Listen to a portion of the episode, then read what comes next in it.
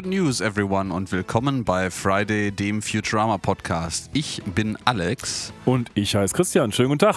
Heute sind wir zurück bei Futurama, besprechen eine wunderbare Episode in unserer Episode 41, die da heißt Now with Chuckling. Aber bevor wir das besprechen, was denn diese Episode sein mag, stelle ich wie immer die wichtigste Frage in diesem Podcast, Alex. Wie geht es denn so? Oh, gut. Äh, ich kann mich gar nicht großartig beschweren. Ähm, ist jetzt auch für unsere geneigten Zuhörenden ein bisschen schwierig, weil diese Episode jetzt gerade schon von uns ein bisschen vorproduziert wird. In der Vergangenheit haben wir ja immer mal wieder äh, Episoden äh, relativ zeitnah am Release-Datum produziert. Jetzt müssen wir mit Blick auf unsere äh, anstehende Frühjahrsurlaubssaison mal ein bisschen, bisschen reinkauen. Die Urlaubssaison, ja. Das heißt, wir haben jetzt nicht mal eine Woche seit der letzten Aufnahme, die vergangen ist. Doch ziemlich genau eine Woche sogar. Ja, genau. Und äh, ja, ist nicht, nicht sonderlich viel passiert. Ich äh, gewöhne mich noch ein bisschen irgendwie in unseren sehr angenehmen, sehr netten äh, neuen Büroräumlichkeiten ein, wo wir mit der Firma angezogen sind. Das ist noch alles sehr aufregend und spannend. Äh, ich hoffe, das bleibt äh, an der Stelle auch. Ich äh, sehe da aber keinerlei Probleme. Und äh, ja, es äh, hat überraschenderweise heute Morgen geschneit. Ähm, das war toll, ja. Das hat mich ein bisschen überrascht. Und äh, ich blicke, wie glaube ich beim letzten Mal schon erwähnt, freudig strahlend meinem Urlaub Anfang Februar entgegen. Und ja, das ist auch der Grund unter anderem, warum wir jetzt ein bisschen vorarbeiten müssen, weil wir beide überlappend in Urlaub sind und das ansonsten mit den Episoden ein bisschen schwierig wird. Und wir wollen ja dabei bleiben am Ball für euch. Dann die Frage zurück, wie geht's dir denn? Hm, grundsätzlich ganz gut. Ich bin ein bisschen im Stress, weil jetzt relativ viele Dinge zusammenkommen. Das ist zum einen, dass ich jetzt heute und morgen eine Fortbildung habe, eine didaktische Fortbildung und dementsprechend wenig Zeit habe, meine Vorlesungen für nächste Woche vorzubereiten, weil im Moment, ich bin ja noch frisch an der Uni, ich muss alles noch relativ ähm, in Time vorbereiten. Und da klauen einem dann schon so zwei ganze Fortbildungstage relativ viel Vorbereitungszeit.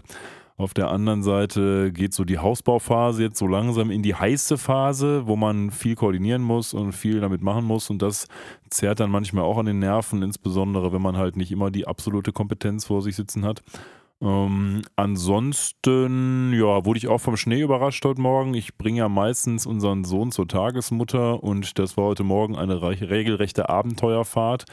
Ähm, bergunter zur Tagesmutter ging es noch, bergauf hat dann der BMW mit Hackantrieb doch versagt und ich musste unter Inkaufnahme von zweieinhalb Fastunfällen dann die große Straße nehmen, die schon gestreut war, die Unistraße hier in Bochum.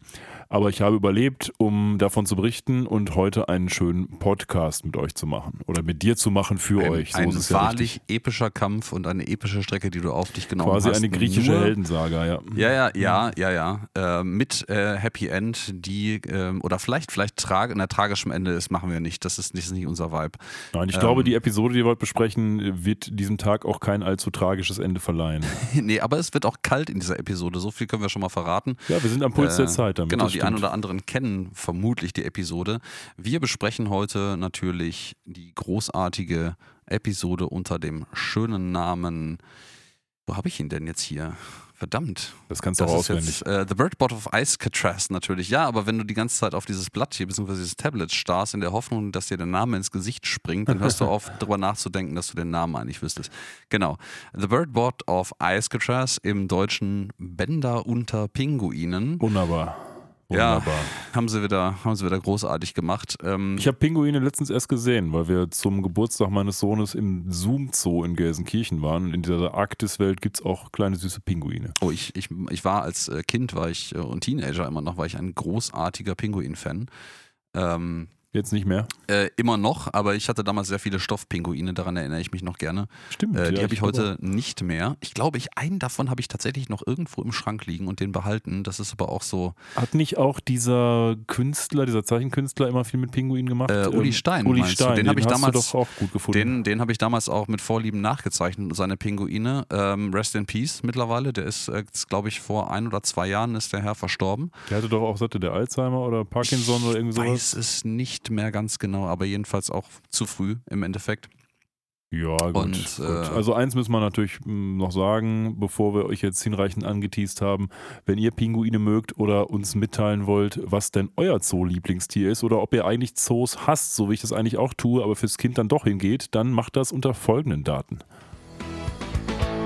Ihr erreicht uns auf Instagram und Twitter unter @fridaypodcast sowie im Web unter friday.live oder schickt uns eine E-Mail über info@friday.live. Ja, und äh, kommen wir jetzt gerade mal zurück. Ich äh, werde jetzt einfach mal deinen Job übernehmen und die harten Fakten präsentieren zu Mach dieser das. wunderbaren Episode. Bin Es quasi ist- schon im Urlaub, super. Ja, es ist äh, insgesamt Episode Nummer 38. Ähm, und äh, die wurde in der englischen Fassung original ausgestrahlt am 4. März 2001. In der deutschen Synchronfassung am 29. Juli 2002.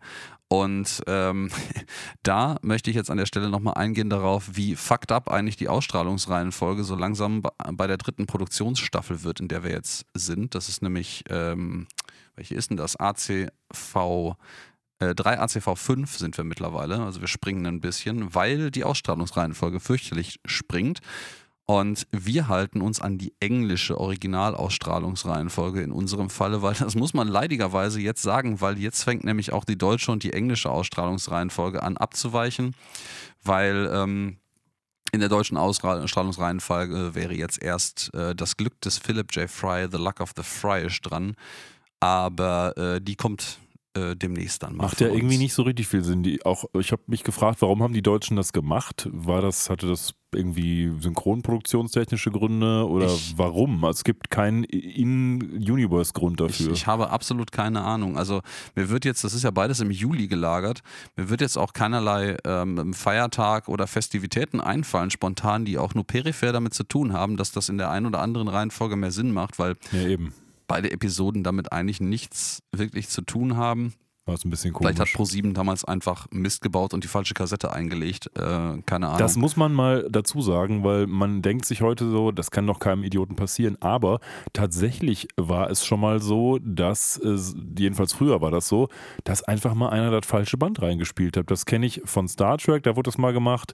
Ähm, das kenne ich auch von anderen Serien, da wurde das mal gemacht. Also es ist tatsächlich passiert, dass man hin und wieder auch mal Episoden aus einer völlig anderen Staffel plötzlich gesehen hat im Fernsehen, obwohl die noch lange nicht da war, äh, dran war. Ähm, und wenn man dann am Ball geblieben ist, dann hat man plötzlich ein Geschenk bekommen vom Sender, nämlich etwas, was eigentlich noch nie im Free TV, Free TV verfügbar war und teilweise noch nicht mal auf Kaufkassette verfügbar war.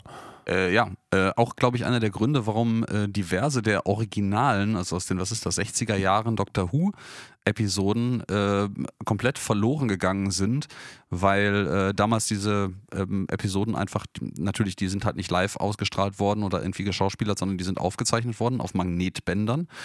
Ähm, und äh, dadurch, dass diese Bänder gerade in der, in der Broadcasting-Qualität, in der professionellen Qualität damals absurd teuer waren, selbst für so ein, für so ein Sendehaus für, oder die BBC damals, äh, hat man die einfach überspielt und wieder benutzt. Und dementsprechend gibt es einige, es gibt physikalisch einige dieser Episoden einfach gar nicht mehr, weil also es in der heutigen Zeit äh, der allgegenwärtigen Informationsbeschaffung und des Internets das niemals vergisst, komplett undenkbar. Ähm, weil irgendwer würde dieses Ding noch haben, aber man weiß es nicht. Wobei Also bei Doctor. Who ist es immer so, ja, wir haben sie nicht mehr. Und dann irgendwo in einem alten BBC Warehouse in Australien findet man dann doch hin und wieder mal noch ein Band, wo sowas drauf ist. Aber es gibt in der Tat ähm, einige Doctor Who-Episoden, die es die es einfach nicht mehr gibt, die auch Schada war so ein Fall. Da haben die das ja erst ähm, rekonstruiert mit so einer Anime-Comic-Geschichte und jetzt letztlich wurden, glaube ich, die Bänder wieder gefunden. Ähm, aber durchaus gibt es Episoden, die gar nicht da sind, klar. Die Oder der Bände? Ja, uhuhu. Uh. Sollen wir jetzt mit dieser tollen, äh, mit diesem tollen Ausspruch überleiten, mal uns vielleicht damit beschäftigen, wo kommt denn der Titel her? Wie Ja, ja, ähm, Das können wir sehr gerne tun und ähm, ja, der äh, Birdbot auf Icecatraz ist äh, angelehnt an den Birdman of Alcatraz. Das ähm, ist nämlich ein ehemaliger Insasse des ähm, Gefängnisses auf Alcatraz, äh, bürgerlicher Name Robert Franklin Stroud, ähm, 1890 geboren und 1963 verstorben, wurde bekannt als der Birdman of Alcatraz. Äh, total krasse Geschichte. Ähm, der ist schon in sehr frühen Jahren mit 18 war der quasi Pimp, also Zuhälter. Was da muss man sich überlegen. Das ist dann 1908 gewesen und ähm, hat da irgendwie wen umgebracht tatsächlich. Ist dafür in den Knast gewandert, hat im Knast nochmal irgendwen umgebracht, glaube ich, und ist dann im Endeffekt lebenslänglich, also wirklich literal lebenslänglich im äh, Knast geblieben, hat aber währenddessen eine Liebe zu Vögeln entdeckt äh, nachdem er irgendwie zwei Vögel in einem Nest äh, gefunden hat und die großgezogen hat, hat er dann ähm, sich da als Ornithologe äh, aufgetan und hat aus dem Gefängnis heraus, ich glaube sogar aus Alcatraz heraus, wo es ihm nicht erlaubt war, im Gegensatz zu den vorherigen Gefängnissen auch Vögel bei sich zu halten, ähm, hat er tatsächlich ähm, Forschung für Vögel betrieben und der Ornithologischen Gesellschaft offensichtlich einige Forschungsfortschritte, ich glaube mit irgendeiner absurden Krankheit von Kanarienvögeln oder sowas, äh, beschert. Und deswegen nannte man ihn den Birdman of Alcatraz. Und ich finde das eine total abgespacede Story, einfach wenn man sich das vorstellt. Ja. ja, das ist echt Wahnsinn. Ich will noch kurz anfügen, der erste Mord, den dieser Typ gemacht hat, war bei einem Barkeeper, weil er dieser Barkeeper eine von den Nutten, die der Pimp da am Start hatte, nicht bezahlt hat. Und dann ist er da hingegangen und hat gesagt, Junge, äh, du bezahlst jetzt und zwar mit deinem Leben.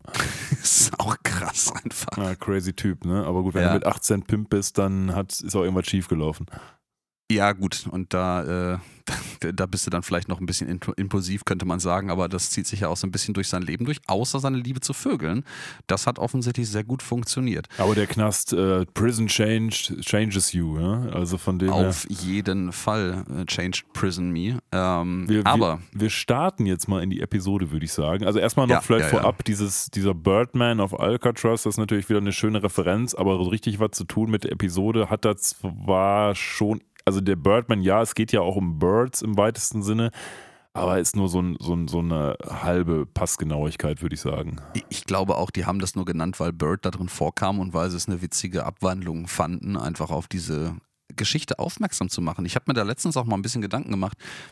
Ich finde das eigentlich auch eine, eine ich weiß nicht, ob es eine Strategie ist, aber ich finde es halt klug, weil ich meine, so wie wir uns jetzt zum Beispiel darüber unterhalten, ich glaube, ich wäre über diese, diese, diese Geschichte, über diesen absurden Typen, der im Knast irgendwie Vögelforschung betrieben hat und ein Mörder ist, mehrfacher, wäre ich einfach nie gestolpert. Und ich finde es als Trivia einfach super spannend, dass man quasi über sowas, was in Futurama einfach in eine Serie eingestreut wird, was mit der restlichen Story nichts zu tun hat, dann anfängt mal nachzulesen, was das eigentlich sein soll und Ja, ja, absolut. Dinge lernt. Ich meine, gut, ja, das ist jetzt so nützliches Halbwissen, was man irgendwie mal am Stammtisch äh, oder in der Kneipe zum Besten geben kann und irgendwer findet das cool. Aber ich finde das spannend. So. Ja, ja, absolut, absolut. Ähm, so, wir fangen an mit der Episode und wir fangen an mit etwas, was es gar nicht in die Episode geschafft hat. Denn just am Anfang käme eigentlich eine Delete Scene. Delete Scene, sie ist also nicht in der Originalepisode, ist aber aus meiner Sicht eigentlich ganz cool.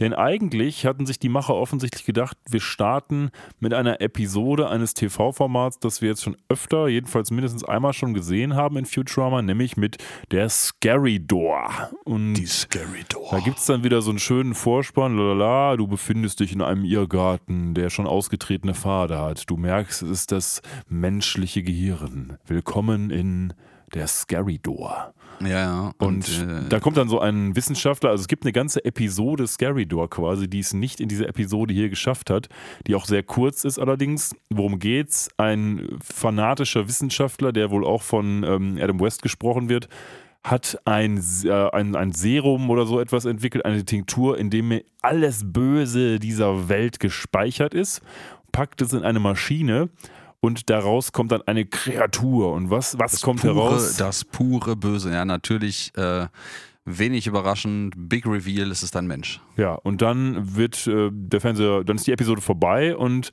Fry sagt noch auf der Couch, boah, ich, ich liebe diese 15-sekündigen Sendungen. Da sind wir so zack on point und dann der große Twist und dann geht's, dann geht's tatsächlich weiter mit dem, was wir jetzt als erstes in unserer regulären Episode sehen, nämlich dass Fry, was hat er da in der Hand? Irgendwelche Cookies oder so und ähm, Ja. Sagt dann Ähm, eben, hey, die sind total freshalicious, aber machen halt auch eine Menge Müll, denn die sind ähnlich gelagert, wie Cookies heutzutage manchmal gelagert sind. Die sind in einer riesen Verpackung und jeder Cookie ist dann nochmal einzeln verpackt, sodass du möglichst viel Müll produzierst. Es ist hier ja sogar noch schlimmer. Äh, Fry packt hier Styropack Cookies heißen die im Übrigen aus.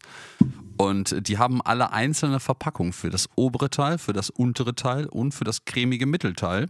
Stimmt, ist ja so eine Und- Art von Oreo-Maschine, ne? Ge- äh, Genau. Äh, es sind im Endeffekt Oreos, die er da zusammenbaut. Und äh, jeder einzelne Teil, also jedes dieser drei Teile von einem Oreo, ist in einer eigenen kleinen Plastikverpackung, die er separat aufreißen muss, Ober- und Unterseite brav getrennt. Nicht bloß, dass man denkt, die wären identisch. Die haben eine andere Prägung, glaube ich. Obwohl haben sie bei den Oreos? Ich weiß es gar nicht.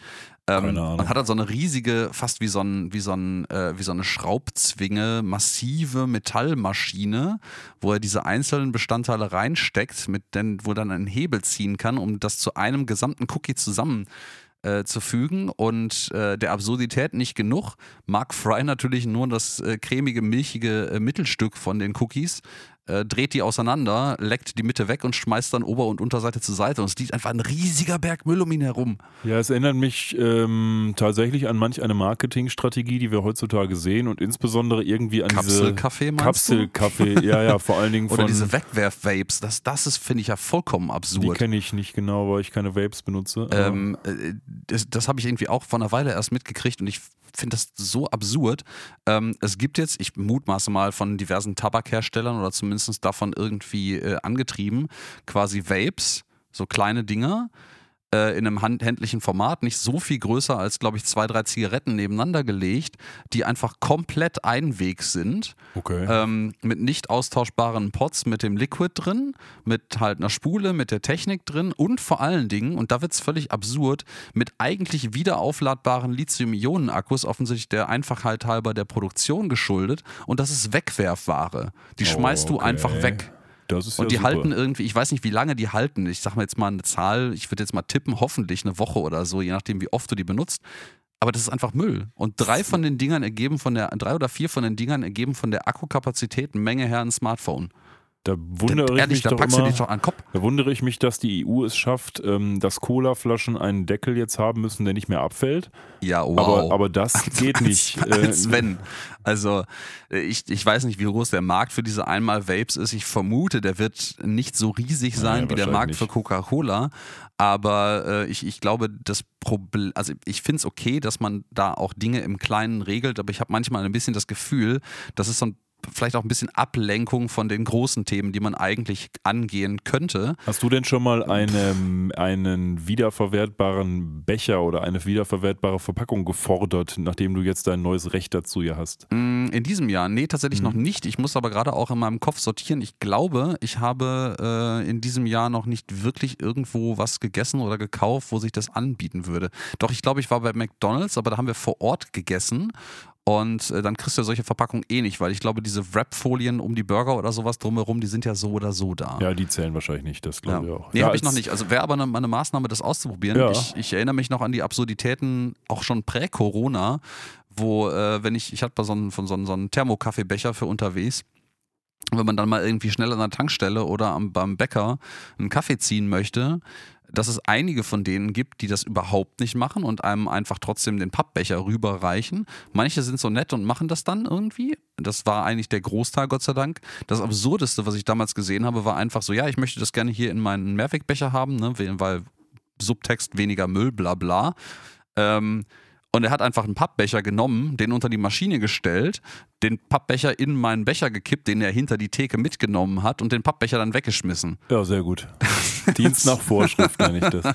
Ja gut, ehrlicherweise, meistes Personal äh, bei solchen Läden hinter der Theke, der wird, die werden wahrscheinlich auf Anweisung von Chefs einfach agieren.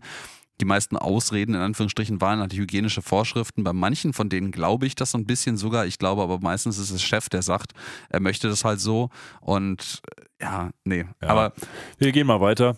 Ähm, das nächste Beispiel, was wir hier für Umweltverschmutzung sehen, ist Bender, der sich seine Antenne einsprüht, damit sie gut riecht. Aber dieses Zeug, mit dem er da rumsprüht, das machte die Atmosphäre kaputt. Und da muss ich direkt daran denken, dass ich vor wenigen Tagen mit meiner Frau so eine halbstündige YouTube-Doku über FCKW geguckt habe. Ich bin froh, dass ihr euch nicht die Antenne eingesprüht habt. Äh, genau, eine halbstündige Antenneneinsprüh-Session gemacht habe. Nein, nein. Ähm, wir haben so eine Doku geguckt, war ganz interessant und ich muss tatsächlich sagen, ich war tief beeindruckt ähm, von dieser Doku, nicht weil die Doku so geil war, die war nett, aber mehr von den Fakten, die dort präsentiert wurden. Nämlich zum einen, äh, dass halt irgendwie die Menschheit wirklich manchmal doof ist, ähm, was das FCKW angeht. Zum anderen aber auch, wie massiv sich die Menschheit zusammengerottet hat, als dann klar war, dass FCKW ganz offensichtlich eine tatsächliche Bedrohung für die Menschheit ist.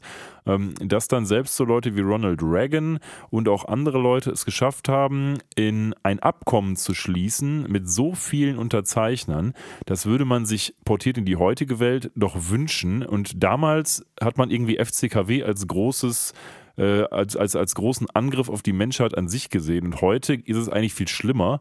Ähm, und man kriegt es nicht hin, irgendwie einen Kompromiss zu machen, an dem die wesentlichen Player mitspielen. Das ist irgendwie, lernt aus der Geschichte, Leute. Das ist echt strange. Es, ja, das stimmt. Also das müsste ich mir auch mal reinziehen, ehrlicherweise, weil ähm, das klingt halt so, als hätte man die in der Geschichte schon mal gelernt und es dann wieder vergessen. Ich meine, gut, auch das ist in der Historie nicht das erste Mal passiert. Aber ähm, ich wollte noch hinzufügen, im Gegensatz dazu scheint es heute eher so, dass du der Feind der Menschheit bist, wenn du derartige Dinge aktuell manchmal zu laut kritisierst. Ja, auch ähm, da muss man ich, natürlich. Da, ich meine, da geben, die, gehen Dinge in die richtige Richtung aktuell, wollen wir, machen wir uns nichts vor. Aber manche von diesen scheinbaren Maßnahmen sind, glaube ich, im Gesamtkontext auch ein bisschen sehr lokale Augenwischerei ähm, und verlagern das Problem nur. Ne? Ich meine, auch so ähm, ähm Elektroautos zum Beispiel gerade mit der Produktion der ganzen Akkus, was wir gerade ja mit diesen Einweg-Vapes auch äh, völlig ad absurdum hatten, äh, das ist halt auch nicht ganz unproblematisch, um das mal so vorsichtig auszudrücken. Ne? Ich meine, ich nee. bin all in dafür, wenn das Dinge etwas besser macht und auch so ein bisschen weggehen davon, von halt lokaler Produktion von Schadstoffen aus Kleinstmotoren, was ja Automotoren faktisch sind, äh, hin zu wenn es denn notwendig ist, in zentralisierten, lokalen, großen Fabriken oder sonst was das zu tun, weil das meistens effizienter passiert, das relativ zum Ausstoß hat man weniger Schadstoffe. Aber ähm, diese ganze auch Minensituation für die ganzen seltenen Erdmetalle, die man für diese Akkus heutzutage die Technologie noch braucht, das ist also das ist auch fernab von problematisch und fernab von beliebig nachhaltig benutzbar. Ja, ja, das ist, da bin ich voll bei dir. Und außerdem ist es dann noch das Problem, dass man die Dinger nicht an Mann kriegt, weil es halt Elektroautos nur im Moment gibt, die für Otto-Normalbürger halt kaum erschwinglich sind. Ähm, das ist ein Problem. Ihr merkt schon heute in unserer Episode, es wird ein Stück weit politisch. Das liegt auch daran, dass diese Episode einen ja zumindest klimaangehauchten äh, Botschaftstext mit sich bringt. Denn der Professor möchte jetzt seine Crew auf eine ganz besondere Mission schicken. Worum geht's denn da, Alex? Ja, der Professor hat mal wieder Good News für alle und äh, es geht tatsächlich darum, er kündigt das auch schon an, das ist eine hochgradig kontroverse Mission. Äh, die sollen nämlich was abschleppen, was äh, gestrandet ist, Motorschaden oder so, ich glaube, das wird gar nicht näher erwähnt. Die Juan Valdez. Und die Juan Valdez ist ein Dark Matter Tanker, also ein, ein Tanker mit schwarzer, mit dunkler Materie. Ähm, und ja gut, man wird jetzt direkt bemerken, das ist alles offensichtlich äh, deswegen nicht so ganz unproblematisch, weil das Ding vergleichbare Risiken äh, trägt wie heutzutage auch irgendwelche großen Rohöltanker. Und er betitelt das Ganze auch als ein, äh, ein sind wir auch bei der, bei der zweiten Referenz, die dieser Tanker alleine schon uns bietet. Der ist nämlich voll mit Colombian Dark Matter, also mit äh, kolumbianischer dunkler Materie.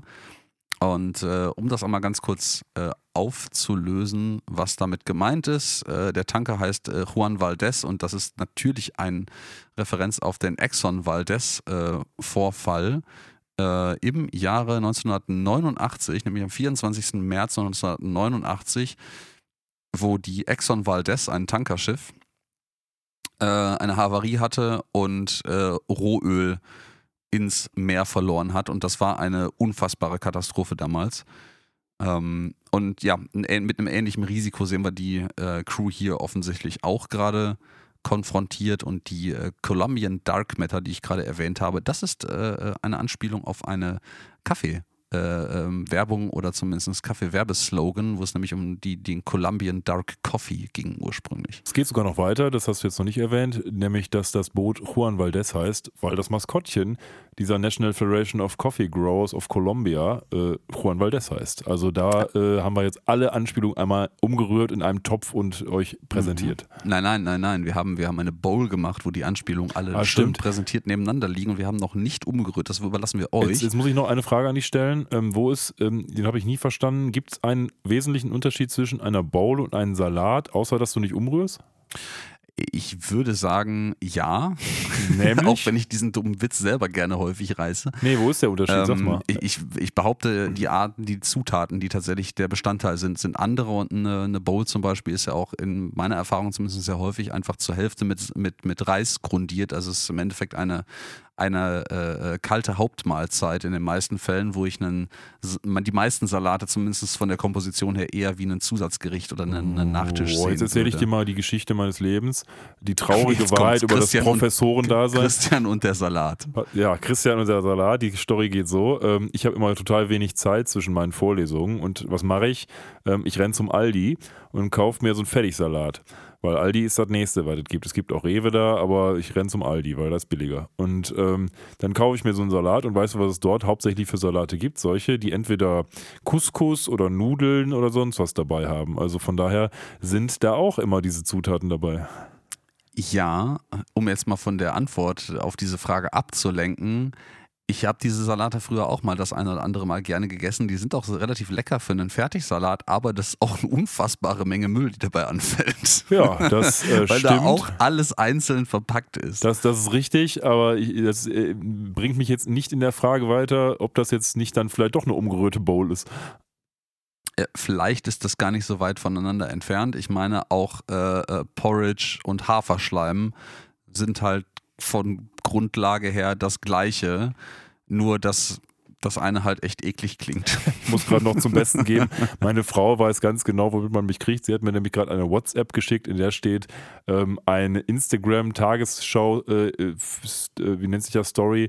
Mit dem Namen Entenarmee schützt Weinberg. Und äh, wunderbares Bild. Was? So, jetzt aber zurück zur Episode. Es soll ähm, dieser Tanker mit Dark Matter, ähm, ja, in Anführungsstrichen gerettet werden, denn der muss durch so ein, Äh, Der ist havariert, der genau. ist, genau, der muss durch so ein Naturschutzgebiet, kann man das so nennen? Mm, Nee, nee, nee, nee. Es ist, es ist tatsächlich noch ein bisschen perfide an der Stelle. Muss er gar nicht durch.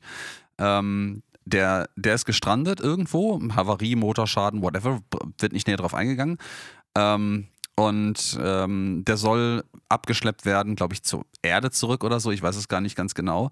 Aber ähm, der Professor möchte gern, also das, dann sieht man so eine völlig absurde ähm, Route, die der durch den äh, Three-Dimensional Space, den dreidimensionalen äh, Weltraum formt. Und äh, Lila stellt zu Recht die Frage, warum, warum machen wir diese, diese absurde, nicht mal als Abkürzung, äh, um Pluto herum? Und da meint der Professor einfach so, ja, äh, das ist einfach nur dafür da, um äh, eine Zollstation Ah ja, zu richtig. umfahren, also Das- um Geld zu genau, sparen genau, an der genau. Stelle. Das ist, das hat auch sehr viele Ebenen gerade so äh, im Kontext von dem, was sie gerade machen. Aber ja, genau. Das Problem ist, dass man äh, da sehr nah an dieses Penguin-Reservoir Genau, und auf dem drankommt. Pluto, wie wir jetzt auch in dieser Episode das erste Mal lernen, gibt es ein Pinguinreservat. Äh, keine Ahnung, warum man Pinguine auf dem Pluto ausgeflogen hat, aber die sind halt einfach da. Und das läuft halt einfach Gefahr auszulaufen. Stimmt. Er erklärt dann noch wunderbar, dass das überhaupt keine Chance hat, irgendwie jemals zu passieren, weil der Tanker hat 6000 Hüllen. Man sieht das dann in so einer Ja. schönen Grafik rangezoomt. Ich, keine Ahnung, nicht nachgezählt. Ich glaube, 6000 Pixel gibt es in, diesem- in dieser DVD an der Stelle gar nicht, um das zu, darzustellen. Ähm, wir fühlen uns da auch ein bisschen an die Erklärung, äh, falls sich da jemand äh, an den Film oder an die äh, Geschichte im Allgemeinen erinnert, an die Titanic erinnert, die ja unter anderem auch als unsinkbar damals galt äh, weil sie zwei, ganze zwei Hüllen übereinander hatte als Sicherheitsmaßnahme und diverse andere, damals sehr moderne Geschichten noch. Aber wir wissen alle, wie die Geschichte ausgegangen ist. Und Spoiler Alert, das geht heute nicht besser aus. Ich, möchte zum, zudem noch darauf hinweisen, dass der Professor hier seinen Fingerlonger wieder am Start hat. Also dieses Ding, was er sich auf die Hand setzt und plötzlich einen ganz langen Zeigefinger bekommt. Den hatten wir in der Vergangenheit schon mal, glaube ich. Gab es da nicht die Anthology of Interest? Ja, ja, ja. Ich wollte gerade sagen, es geht sogar noch viel deeper an der er Stelle. Er hat die doch eigentlich noch gar nicht erfunden damals, weil er hatte doch genau. in Anthology of Interest die Maschine gefragt. Er hatte diese Wish Machine und hat gefragt, was wäre denn, wenn ich den Fingerlonger erfinden würde? Genau, und das ist alles ich weiß gar nicht mehr, was die Geschichte dann am Ende war, wenn er den Finglonger erfunden hätte. Aber ich weiß, dass die Episode, ich glaube, die ganze Anthology of Interest Episode schließt damit, wie der, wie der Professor melancholisch in die Leere guckt. Man can sagt, dream. Ja, ja, weil that, all that would have happened if I'd invented the Finglonger. A man can dream, though. A ja, man can dream. Aber er hat ihn scheinbar offensichtlich, erfunden er hat ihn erfunden, weil er hat hier den, das ist sehr ja. subtil auch eingeworfen, Total. aber er hat den Finglonger. Es wird auch gar nicht drauf eingegangen. Also ich, der hat den einfach, ja, weiß ja. ich, finde ich eigentlich gut, weil ich finde eigentlich, dass solche Episoden nicht immer mit dem Holzhammer den Zuschauern sagen müssen, guck mal hier, ja, okay, okay, das, sind, das stimmt. Das ist richtig. Das ist die gleiche Richtung, wie wir, wo wir am Anfang meiner Erklärung auch waren bezüglich des Namens der Episode, wo man dann einfach mal so ein, so ein im wahrsten Sinne des Wortes hier so ein Fingerzeig kriegt, mal sich zu informieren oder vielleicht Dinge bemerkt. Ja, der Finglonger ist real geworden und der Traum des Professors ist wahr. Ja, das Problem ist nur, diese Missionen ähm, finden fast alle gut. Nämlich alle, die sich nicht so richtig darüber Gedanken machen, bis auf ja. eine. Und wer könnte das sein, außer Lila? Na, es ist halt Lila, weil Lila ist die einzige, die so ein bisschen mit ernsterer Gesinnung an diese ganze Nummer rangeht. Ja, die auch mit einer gewissen, mit einem, sagen wir mal, nennen wir das mal, mit einem starken moralischen Kompass an die ganze Geschichte rangeht. Ne? Ja, ich habe das letztens auch, als ich eine Review zu dieser Episode gelesen habe, äh, dort gelesen, dass da gesagt wird, Lila ist mehr oder weniger die einzige, die man nicht mit irgendeiner völligen Klamauk-Erklärung abspeisen kann, weil sowohl bei Bender als auch bei Fry, als auch bei Soldbeck, als bei fast allen anderen, kannst du denen eigentlich irgendeinen absurden Quatsch geben, warum die irgendwas machen. Aber Lila ist die einzige, die so ein bisschen No-Nonsense drauf ist und die brauchen moralisches oder ein sonst wie vernünftiges Motiv, damit ihr dann lustige Dinge passieren können. Und das haben wir hier und das ist ja auch nachvollziehbar. Sie möchte eben nicht an so einer Mission teilnehmen, wo irgend so ein riesiger Ölfrachter kurz an einem Reservat Reservoir vorbeigeschoben wird und sagt, das meine ich. Und ähm, ja, das Problem ist natürlich, dass Lila eigentlich der Schiff-Captain ist, ne? Jo. Und ähm, ja, die versucht dann im Endeffekt auch ihre eigentliche Ausnahmestellung als Captain des Schiffes ähm, auszunutzen. Also auszunutzen ist jetzt zu böse gesprochen, also durchaus aus meiner Sicht berechtigterweise zu sagen, hör mal, ähm, ich mache hier einfach nicht mit und äh, tatsächlicherweise, ich fliege nicht um die Protester rum mit meinem Schiff, ich stelle mich dazu und mache mit Protest. Scheinbar ja in der Hoffnung, dass sie dann keinen Captain mehr haben und die ganze Mission, naja gut, machen wir uns nichts vor, an der Stelle ist sie vielleicht auch ein kleines bisschen blauäugig, aber möchte ihre moralische Integrität wahren, was ich völlig nachvollziehen kann, weil es sollte eigentlich klar sein, dass bei so einer großen Geschichte von diesem riesigen Tanker, wenn sich eine kleine Transportfirma weigert, den Abschlepper zu spielen, dann macht das irgendwer anders. Ne?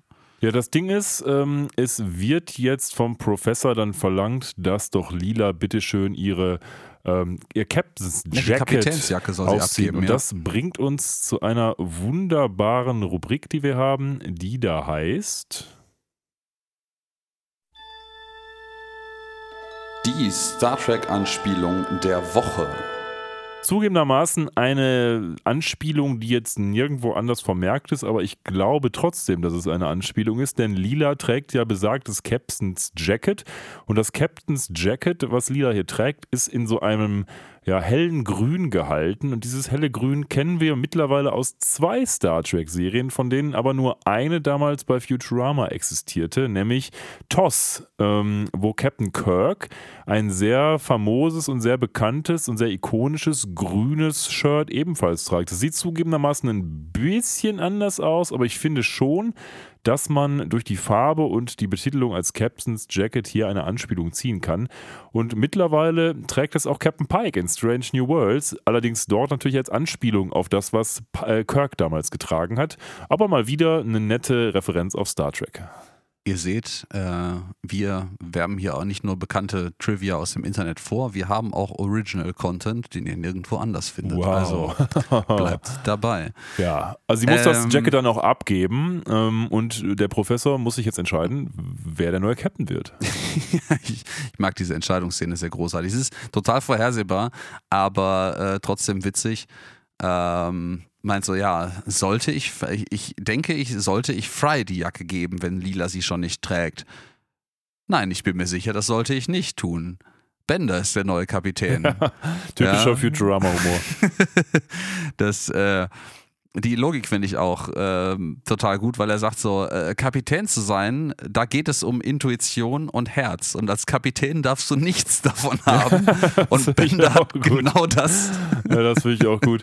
Wobei, groß. jetzt, jetzt beginnt hier eine kleine Problematik für mich in der Folge. Ich greife jetzt dem Fazit etwas vor, aber ich finde wieder mal die Position von Soldberg ein bisschen problematisch in dieser Folge, ähm, weil jetzt gut, also Bender ist der neue Captain, verstanden, Fry ist der erste Offizier und, und Soldberg ist der Steward, also der Trottel, der mitkommt und der ist total obrigkeitshörig und ist quasi jetzt der Speichellecker vom Captain. Ich werde darauf im Rahmen der Episode nochmal eingehen, wo das Problem für mich liegt, nur so viel sei schon mal gesagt. Ich finde, hier offenbart sich wieder die Eindimensionalität des Soldberg-Charakters ganz gut in der Episode. Mm, Ich würde dir da zustimmen. Ich habe da so eine Vermutung, in welche Richtung das geht, aber ich will dir da nicht vorgreifen. Also behalte den Gedanken für später bei. Aber ja, wir, ähm, ja, wir, wir werden jetzt etabliert mit Bender als äh, Captain, was auch irgendwie ein Novum ist. Den hatten wir ja noch nie wirklich als Captain in der näheren Auswahl überhaupt. Also bis jetzt haben sich alle eigentlich, die spontan das Schiff außer Lila steuern sollten, als ziemliche Idioten in dieser Front erwiesen. Ja. Wen hatten wir Ähm, denn schon? Wir hatten Sepp Brannigan. Wir hatten Sepp Brannigan, ähm, der, der, sich Autopiloten teilweise mal. Ja, nee, und äh, Bender, glaube ich, der mit dem Autopiloten geschlafen hat. Das kann sein. So, das ja. hatten wir auf jeden Ja, Fall auch ja, schon mal. Ja. Und das hat also äh, alles, also das wird auf jeden Fall bis jetzt schon immer etabliert, dass das jetzt nicht mal so eben easy peasy lemon squeezy ist, dieses Raumschiff zu fliegen. Und äh, Fry hatte ja auch offensichtlich Captain's Training. Ja, das äh, erwähnt er zumindest. Wahrscheinlich hat er es in einem Magazin gelesen oder so. Oder äh, saß neben jemandem, der ein Magazin darüber gelesen hat. Ja, so, wahrscheinlich. Wie ich mir das äh, vorstelle. Und äh, ja, Fry hat hier eine niedliche kleine Sache zwischendrin. Ähm, noch einen, einen Comic von Lila als Captain gemalt und äh, Soldberg ist äh, total enthusiastisch dran. Also, oh, die neue Episode ist raus. Ähm, scheint da offensichtlich äh, eine häufiger et- etablierte Geschichte zu sein, von der wir bis jetzt noch nie gehört haben, weil sie neu ist. Aber. Ja, ich finde es ähm, ich find's ganz schön, dass ähm, jetzt nochmal weitergesponnen wird, wie der Professor ja schon angemerkt hat, du brauchst als Kapitän jemanden, der kein Herz hat und auch äh, irgendwie völlig unempathisch ist. Und dann äh, sitzt da Bender in seinem neuen Captain's Chair schon mit der coolen neuen Captain's Jacket. Sagt er, naja, so ein Mensch, der würde sich jetzt natürlich von dieser neuen Position irgendwie aufblasen lassen und wird jetzt sein Ego raushängen lassen. Aber gut, dass ich ein Roboter bin, sprach es. Und dann setzte er sich so einen Captain Hook, Captains äh, Hut noch auf und äh, tut halt plötzlich so, als wäre er irgendwie auf der HMS ähm, Planet Express und würde irgendwie in einer altenglischen Fregatte da rumsegeln. und äh, hat, ja, es, hat mich total an den Film Master und Commander erinnert von damals, falls Oh, du dich den noch haben wir dran zusammen, erinnerst. glaube ich, im Kino gesehen. Kann sein, damals. weil da gibt es auch Ja. ganz viele Szenen, wo halt, ich glaube, das ist hier mit Russell, ähm, Russell Crowe. Crowe, ja, ja, ja. ja. Ähm, jetzt hätte ich ja fast Russell T. Davis gesagt. Und ähm, eigentlich ein guter Film, aber da gibt es halt auch viele Szenen und Bender verhält sich halt wie so ein Captain von so einem altehrwürdigen englischen äh, Kriegs- oder Handelsschiff. Ja, viel mehr noch. Äh, man leiht hier schon wieder von, von Dingen, die wir in vergangenen Episoden schon mal hatten. Wir erinnern uns vielleicht noch an die Frühstückszerealien, die ich glaube Fry ab und zu mal isst, nämlich Admiral Crunch. Ja. Und äh, die Mütze, also diese Kapitänsmütze, die äh, Bender jetzt aufsetzt, sieht sehr ähnlich aus wie die Mütze von dem Original, auf das sich das bezieht, nämlich äh, Captain Crunch. Der hat nämlich Stimmt. auch so eine total riesige, opulente Captain-Mütze auf. Ähm, ich habe bei sowas immer die Vorstellung, also ich, ich habe das jetzt nicht historisch überprüft, ob das jetzt verbürgt ist, dass man sowas aufhatte, aber ich kann mir das eigentlich auch aus damaliger Zeit nicht mehr als so eine, so eine Prunk-Parade-Uniform-Geschichte vorstellen. Ich glaube nicht, dass der Captain einfach mit dieser massiv unpraktischen, riesigen Mütze die ganze Zeit auf seinem Schiff rumrennt. Also da bleibst du doch an jeder dieser kleinen Türen hängen und musst dich erstmal ducken, bevor du da mit deiner Mütze durchkommst, oder? Ja, ist wahrscheinlich auch so eine Gala-Nummer, dass man Ja, die aufsetzt, wenn man ja, ja, jemanden genau, anders so eine- trifft oder so, aber nicht die ganze Zeit. Ja. Genau, so eine pra Paradeuniform, die du quasi nur zu speziellen äh, rituellen oder, oder äh, Anlässen allgemeiner Natur äh, benutzt, aber nicht, nicht einfach im, im Alltag, wo du halt, das, das ist super unpraktisch. Ja, natürlich, den Captain erkennt man von weitem dann sehr eindeutig, aber das kann man auch ein bisschen einfacher machen, ohne dass das super unpraktisch wird. Ähm, ja, jedenfalls, wir blenden jetzt ein bisschen über in unseren, äh, ähm, ja, unsere Schiffskolonne, Die- die, mit den Protesten, die äh, Pro. Protestern, ja, aufläuft. Nämlich, wir sind wieder bei den Waterfalls. Die Familie, die haben wir schon mal getroffen. Ja. Weißt du noch in welcher Episode? Ähm, ja, aber ich habe es jetzt gerade wieder verlegt. Ich Die Sache mit den Kopf. Poplars Genau, war's. die Sachen bei, bei den Poplars war Mit dem das- Tiger da, wo die vor dem Ding stehen und sagen, Poplars ist böse, weil Poplars ist wie Menschenfleisch essen. Äh, und genau, stimmt. Und wir haben einem Tiger beigebracht, Tofu zu äh, essen. Tofu zu das essen. war aber genau, sein Sohn. Das, das, war sein Sohn. Ja. Free Waterfall Junior. Jetzt haben Ja. wir den Vater. Genau, Free Waterfall Senior äh, begrüßt, begründet, begrüßt, guten Morgen, ähm, begrüßt die Leute als Gründer der Penguins Unlimited. Und das gefällt dir jetzt mit Sicherheit Oh ja, ganz, oh ganz ja. großartig, weil die Penguins Unlimited gibt es nämlich nicht, so eine Überraschung, aber was es gibt, sind die Ducks Unlimited, das ist tatsächlich eine amerikanische Non-Profit-Organisation, die sich äh, auf den Erhalt von, äh, ich glaube, Sumpfen und allgemeinen ähm, Feuchtlebensraumgebieten für Enten und ähnliches Wildgetier ähm, spezialisiert hat. Hast du das Logo mal gesehen? Das ist eine Ente natürlich. Das ist ein richtig gutes Logo und ich finde auch die Homepage gut, www.dax.org. Ähm, könnt ihr mal drauf gehen. Die haben 700.000 Mitglieder, also das ist schon eine ordentlich große Gruppe, aber vielleicht muss ich auch mal beitreten. Warum? Weil ich so ein Entenliebhaber bin. Wenn ihr, wenn ihr uns bei, wenn ihr euch bei uns beliebt machen wollt, Schickt uns zumindest bei Enten. Christian, schickt Enten-Memes. Oder auch Enten. Entenbilder, Instagram-Reels, wo Enten absurd niedliche Dinge tun. Oder, oder Enten. Oder Enten einfach. Also physikalische Enten meinst du? Klar. Ah, das, das, das wird schwierig. Bringt also wenn ihr vorbei. unsere Adresse rausfindet, dann schickt ihm, ihm, nicht mir bitte, eine Ente, weil ich habe ich hab Katzen und das endet nicht, endet nicht gut. Entet nicht. Da machen wir irgendwie Death Battle oder sowas mit Ente gegen Katze. Und Enten Das- sind sehr wehrhaft, wenn sie Deine, wollen. deine Schlussformel müsste jetzt eigentlich auch immer Ente gut, alles gut sein. Nee, so weit Ja. sind wir nicht. Nein, nicht? Sicher? Ja. Wie viele Episoden brauchen wir dafür noch? Wir werden sehen, wir werden sehen. Oder wie viel Bier brauchen wir noch? Ja, auf jeden Fall ist Lila jetzt unter diesen Echo-Nords und lässt sich da einweisen von dem Free Waterfall Senior, was sie jetzt da machen müssen und was sie nicht machen müssen. Und naja, die sind natürlich dagegen, dass dieser Öltanker auch nur in die Nähe vom Pluto kommt, weil, naja, die Pinguine müssen halt preserved werden. Ja, und der äh, Free Waterfall Senior wird ja oder zeichnet sich selber hier auch schon so ein bisschen wieder als so ein.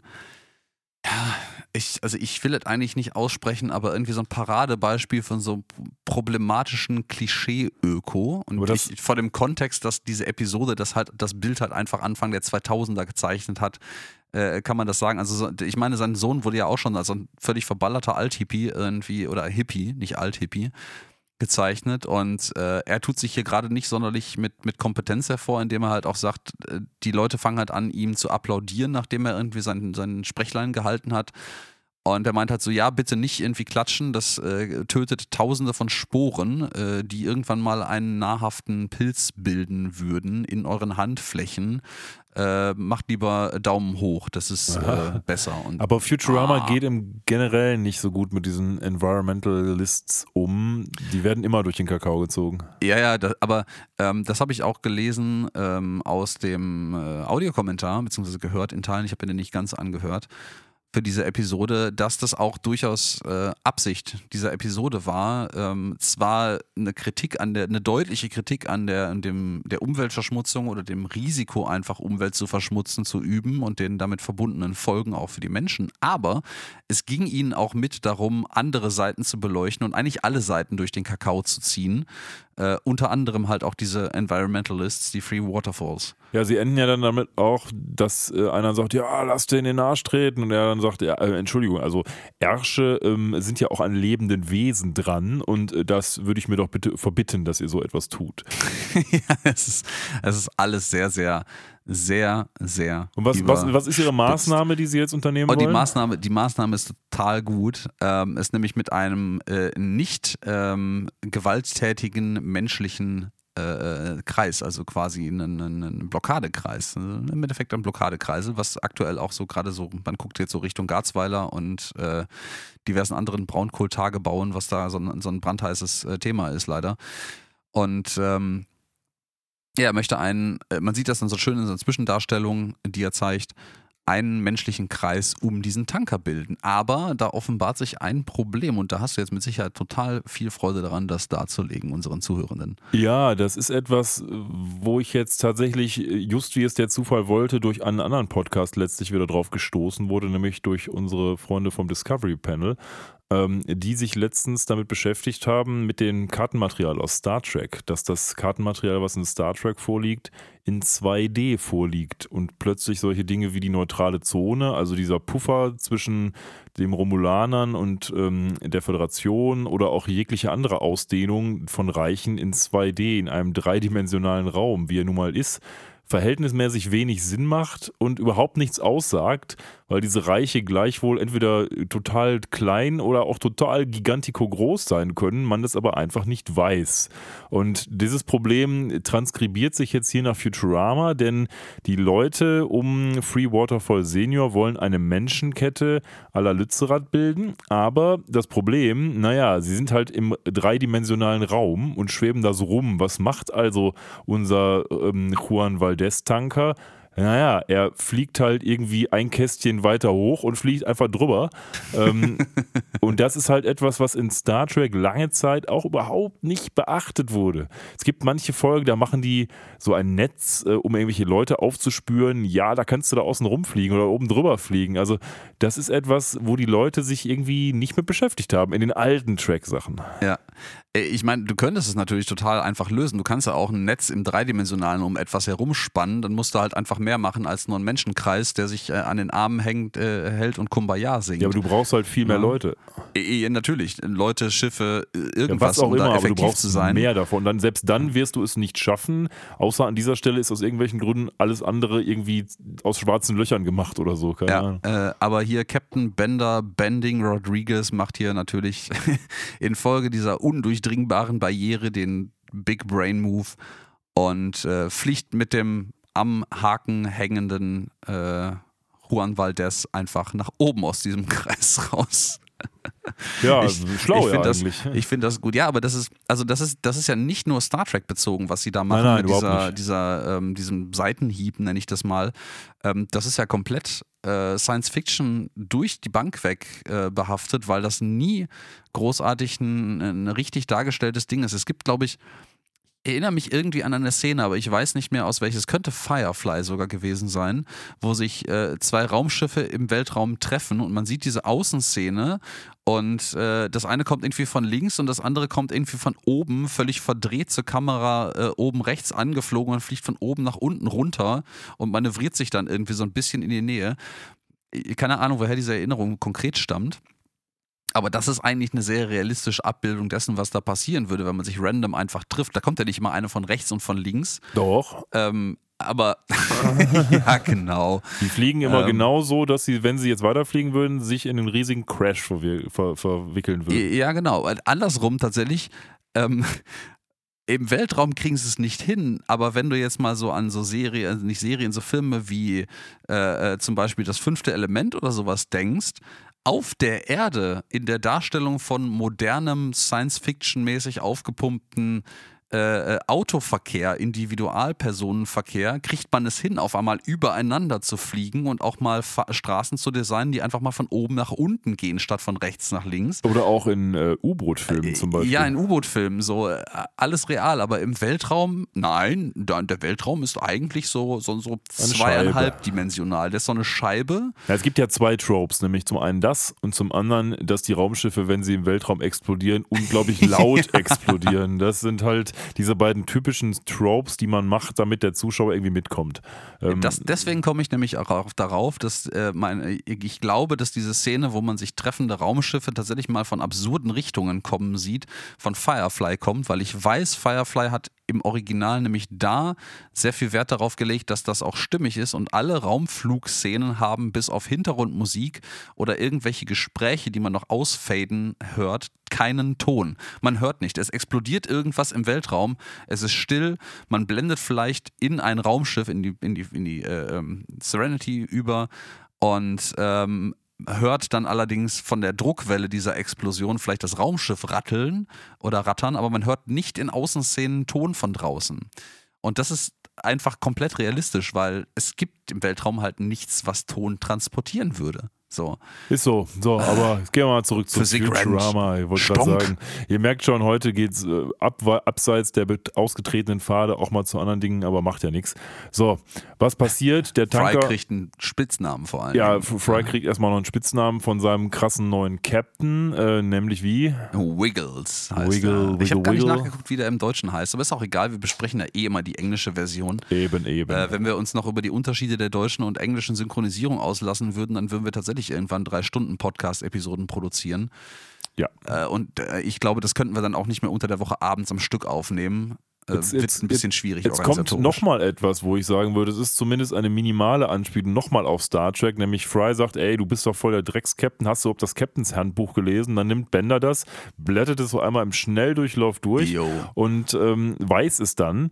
Und so hat es Data ja auch ständig gemacht. Wenn Data irgendwas gelesen hat, dann hat er das ja auch super schnell durchgeblättert und dann wusste er alles. Also auch hier würde ich sagen, möglicherweise eine Referenz auf unseren allseits geliebten Androiden. Oh yeah. Ja, und ähm, ja, Wiggles hat sich jetzt ähm, verdient gemacht, indem er, äh, eigentlich ist er relativ eingeschnappt und beleidigt darüber, dass Bender immer noch der Captain ist, aber er hat sich offensichtlich verdient gemacht und äh, ist jetzt eingeladen zum Dinner am äh, Tisch des Kapitäns, am Captain's Table. Und ähm, ja, hier wird wieder so ein sehr, wie du vorhin schon sagtest, richtig eindimensionaler Soldberg gezeichnet. Einfach so, oh, The Captain's Table, was für eine Ehre. Und ich, ich finde, also Soldberg ist zwar schon immer so ein kleines bisschen übertrieben, o- obrigkeitshörig gewesen, aber das ist fast out of character übertrieben an der Stelle. Weiß ich nicht, ob das out of character ist, weil ich finde dadurch, ich finde, dass das Voice Acting bringt es rüber irgendwie. Ja, das ist halt super ähm, sarkastisch übertrieben einfach, ne? Oder ironisch. Also ich habe ein Problem mit Soldberg mittlerweile so ein bisschen als Charakter, aber ich finde das jetzt noch nicht out of character, weil der einfach ehrlich gesagt auch nie besonders dreidimensional weitergezeichnet wurde bislang. Du meinst, da gibt es nicht so viele Dimensionen, äh, in denen man vom äh, Schema F abweichen könnte. Ja, nee, deswegen finde ich es halt auch nicht unbedingt out of character, weil er noch nie besonders viel anders war. Ich bin mal gespannt, weil ich weiß ehrlich gesagt nicht, ob sich das im Verlauf von Futurama nochmal ändert. Und wir hatten ja jetzt in der letzten Episode erstmal unsere großen Soldberg-Auftritt in einer Episode, wo Soldberg eben im Mittelpunkt stand. Und bin mal gespannt, ob sich das noch ändert, weil ich hatte Soldberg eigentlich immer als einen ganz lustigen Charakter in Erinnerung, aber mittlerweile denke ich mir, Weiß ich nicht, weiß ich nicht. Ich habe noch keine abschließende Meinung. Zu dieser Episode natürlich schon, aber zu Soldberg als Charakter natürlich noch nicht, weil wir noch nicht genau wissen, wo das hingeht.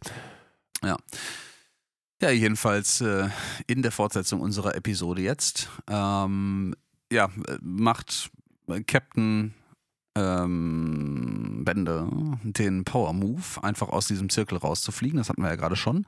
Und äh, die ganze Flotte an äh, den ganzen Umweltschützern und äh, Free Waterfall Senior Juniors und What's Their Names fliegt hinterher an so einem schönen äh, Wegschild äh, vorbei der, äh, dass das auf dem Weg zum Pluto liegt. Ich finde das, find das sehr angenehm, dieses Schild. Ähm, da steht nämlich wunderbar äh, drauf Pluto, äh, Last Restroom before Proxima Centauri. Ähm, netter Seitenhieb auch, so ein bisschen, bisschen äh, Astrologie. Äh, Ast As- Astrologie, genau, das ist das, das, Das ist die, das Schlechte. Das ist das Schlechte, Astronomie, Verzeihung. Ähm, weil Proxima Centauri tatsächlich der, der Sonne am nächsten gelegene Stern ist und mit den, ich weiß gar nicht, ob da, ob da Planeten oder was da drumherum so kreist, ähm, wirklich äh, der nächste wirkliche Stopp von irgendwelchen größeren Himmelsgestirnen auf dem Weg außerhalb unseres Sonnensystems heraus ist. Also das, das stimmt tatsächlich. Er Ja. ist allerdings ist, ist ein weiter Weg. Was schätzt du? Was glaubst hab- du, was hab- wird, wenn man so unterwegs Ich kann jetzt nur verlieren. Keine Ahnung. Es sind äh, 4,24 Lichtjahre entfernt. Also äh, absurd weit. Ich weiß nicht, was das in Kilometer ist, aber ich tippe auf Milliarden vielleicht. Ähm, ja, also warum machen die das Ganze? Die wollen sich jetzt in dem Pluto-Reservat neu formieren, um dort nochmal richtig auf die Pauke zu hauen. Und ähm, ja, die machen das dann auch. Man sieht dann in der nächsten Szene auch, wie sie da angekommen sind, auf so einem Eis-Iglu Planeten mehr oder weniger und man sieht schon, okay, das ist einfach so eine Gletscherlandschaft, auf der auch eine ganze Menge Pinguine logischerweise leben, denn es ist ja ein Pinguinreservat und ähm, Lila kriegt jetzt so ein bisschen ja, gezeigt, wie süß und klein diese Pinguine sieht. Es gibt eine ganz schöne Szene, wo dann auch gezeigt wird, wie sich die Menschen hier um die Pinguine kümmern, indem sie mit Handpuppen ähm, ja getäuscht werden, dass sie eigentlich von Pinguinen gefüttert werden. Das ist einfach nur so eine Handpuppe, wo dann irgendwie die Hand nochmal rauskommt und so mit Fischen um sich wirft, mehr ja, oder die weniger. Pinguine klauen der Hand dann auch die Uhr. Genau, also die sind völlig, äh, glauben total in ihrem natürlichen Habitat zu sein. Ähm, während das passiert, blenden wir dann über auf unser Schiff, nämlich dorthin, was wir schon angekündigt haben, zum Captain's Table. Und dort ähm, gibt es dann ein bisschen Beef zwischen dem Captain und Wiggles. Den, den Captain's Table finde ich auch ganz, ganz großartig, weil der Captain's Table ist einfach eine Tischtennisplatte. Richtig. mit Netz in der Mitte und allem. Ähm, ich, ich muss mich gerade noch mal ganz kurz äh, selber korrigieren. Ich äh, habe es völlig untertrieben im Übrigen. Ich habe mich vollkommen verschätzt, was, was eigentlich distanzmäßig ein Lichtjahr ist. Äh, ein Lichtjahr und äh, äh Proxima Centauri ist 4, irgendwas weit weg von der Erde, sind 9,46 Billionen Kilometer. Also ist weit. Und äh, das sind also so roundabout 40 Billionen Kilometer äh, bis Proxima Centauri. Da ist man eine Weile unterwegs wir haben ja mal in der zweiten Episode ausgerechnet wie oder angegeben, wie schnell das Schiff eigentlich mhm. fliegt. Vielleicht sollten wir das Hausaufgaben anschließend nochmal, das habe ich nämlich jetzt nicht gemacht, ausrechnen, wie schnell die eigentlich diesen Weg fliegen würden. Und ob das konsistent müssten. ist. Ob das, ja, nee, nee, nee, die fliegen ja nur bis zum Pluto. Das, ja, die stimmt, Distanz stimmt, bis Proxima stimmt, Centauri hat man hier ja gar nicht. Aber die waren doch quasi so schnell beim Mond, dass man, die können ja quasi überall hinfliegen mit der Geschwindigkeit, glaube ich. Ja, aber man sollte sich nicht vertun. So astronomische äh, Distanzen sind albern riesig ja. und ich glaube, die Distanz Erde-Mond ist zwar wesentlich, wesentlich mehr, als man sich das vorstellt, vor allen Dingen in Relation zum Durchmesser der beiden, im Äquatordurchmesser, aber verglichen mit, mit, mit Galaxi Galaxien und deren Größe ist das absurd nichts. Aber es, ähm, die haben doch nur eine Sekunde gebraucht oder so damals. Ja, das war irgendwie, der zählt, glaube ich, von fünf runter und ist dann bei zwei sind sie da oder irgendwie sowas um den Dreh herum. Ne? Ja, anyways, ja. wir sind am Captain's sind Table. Am, am Ping-Pong-Tisch. Ja? Am Ping-Pong Captain's Table und dort wird so ein bisschen ja, debattiert, was einen guten Captain ausmacht und am Ende, das Ende vom Lied ist quasi, dass Fry Bender vorwirft, er wäre ein scheiß Captain und dann wird ein bisschen mit Tellern geworfen ähm, und Soldberg bringt den Wein. Und das Ende vom Lied ist, Fry stürmt raus und sagt ihm, hör mal, äh, ich habe keinen Bock mehr auf den Scheiß. Äh, du benimmst dich wie ein äh, Depp-Bender als Captain und dein Ego hat dich völlig im Griff. Ja, und dann ist Fry weg, weg, weg, weg, weg. Und äh, dann ist Bender darüber ziemlich ernüchtert im wahrsten Sinne des Wortes. Mhm.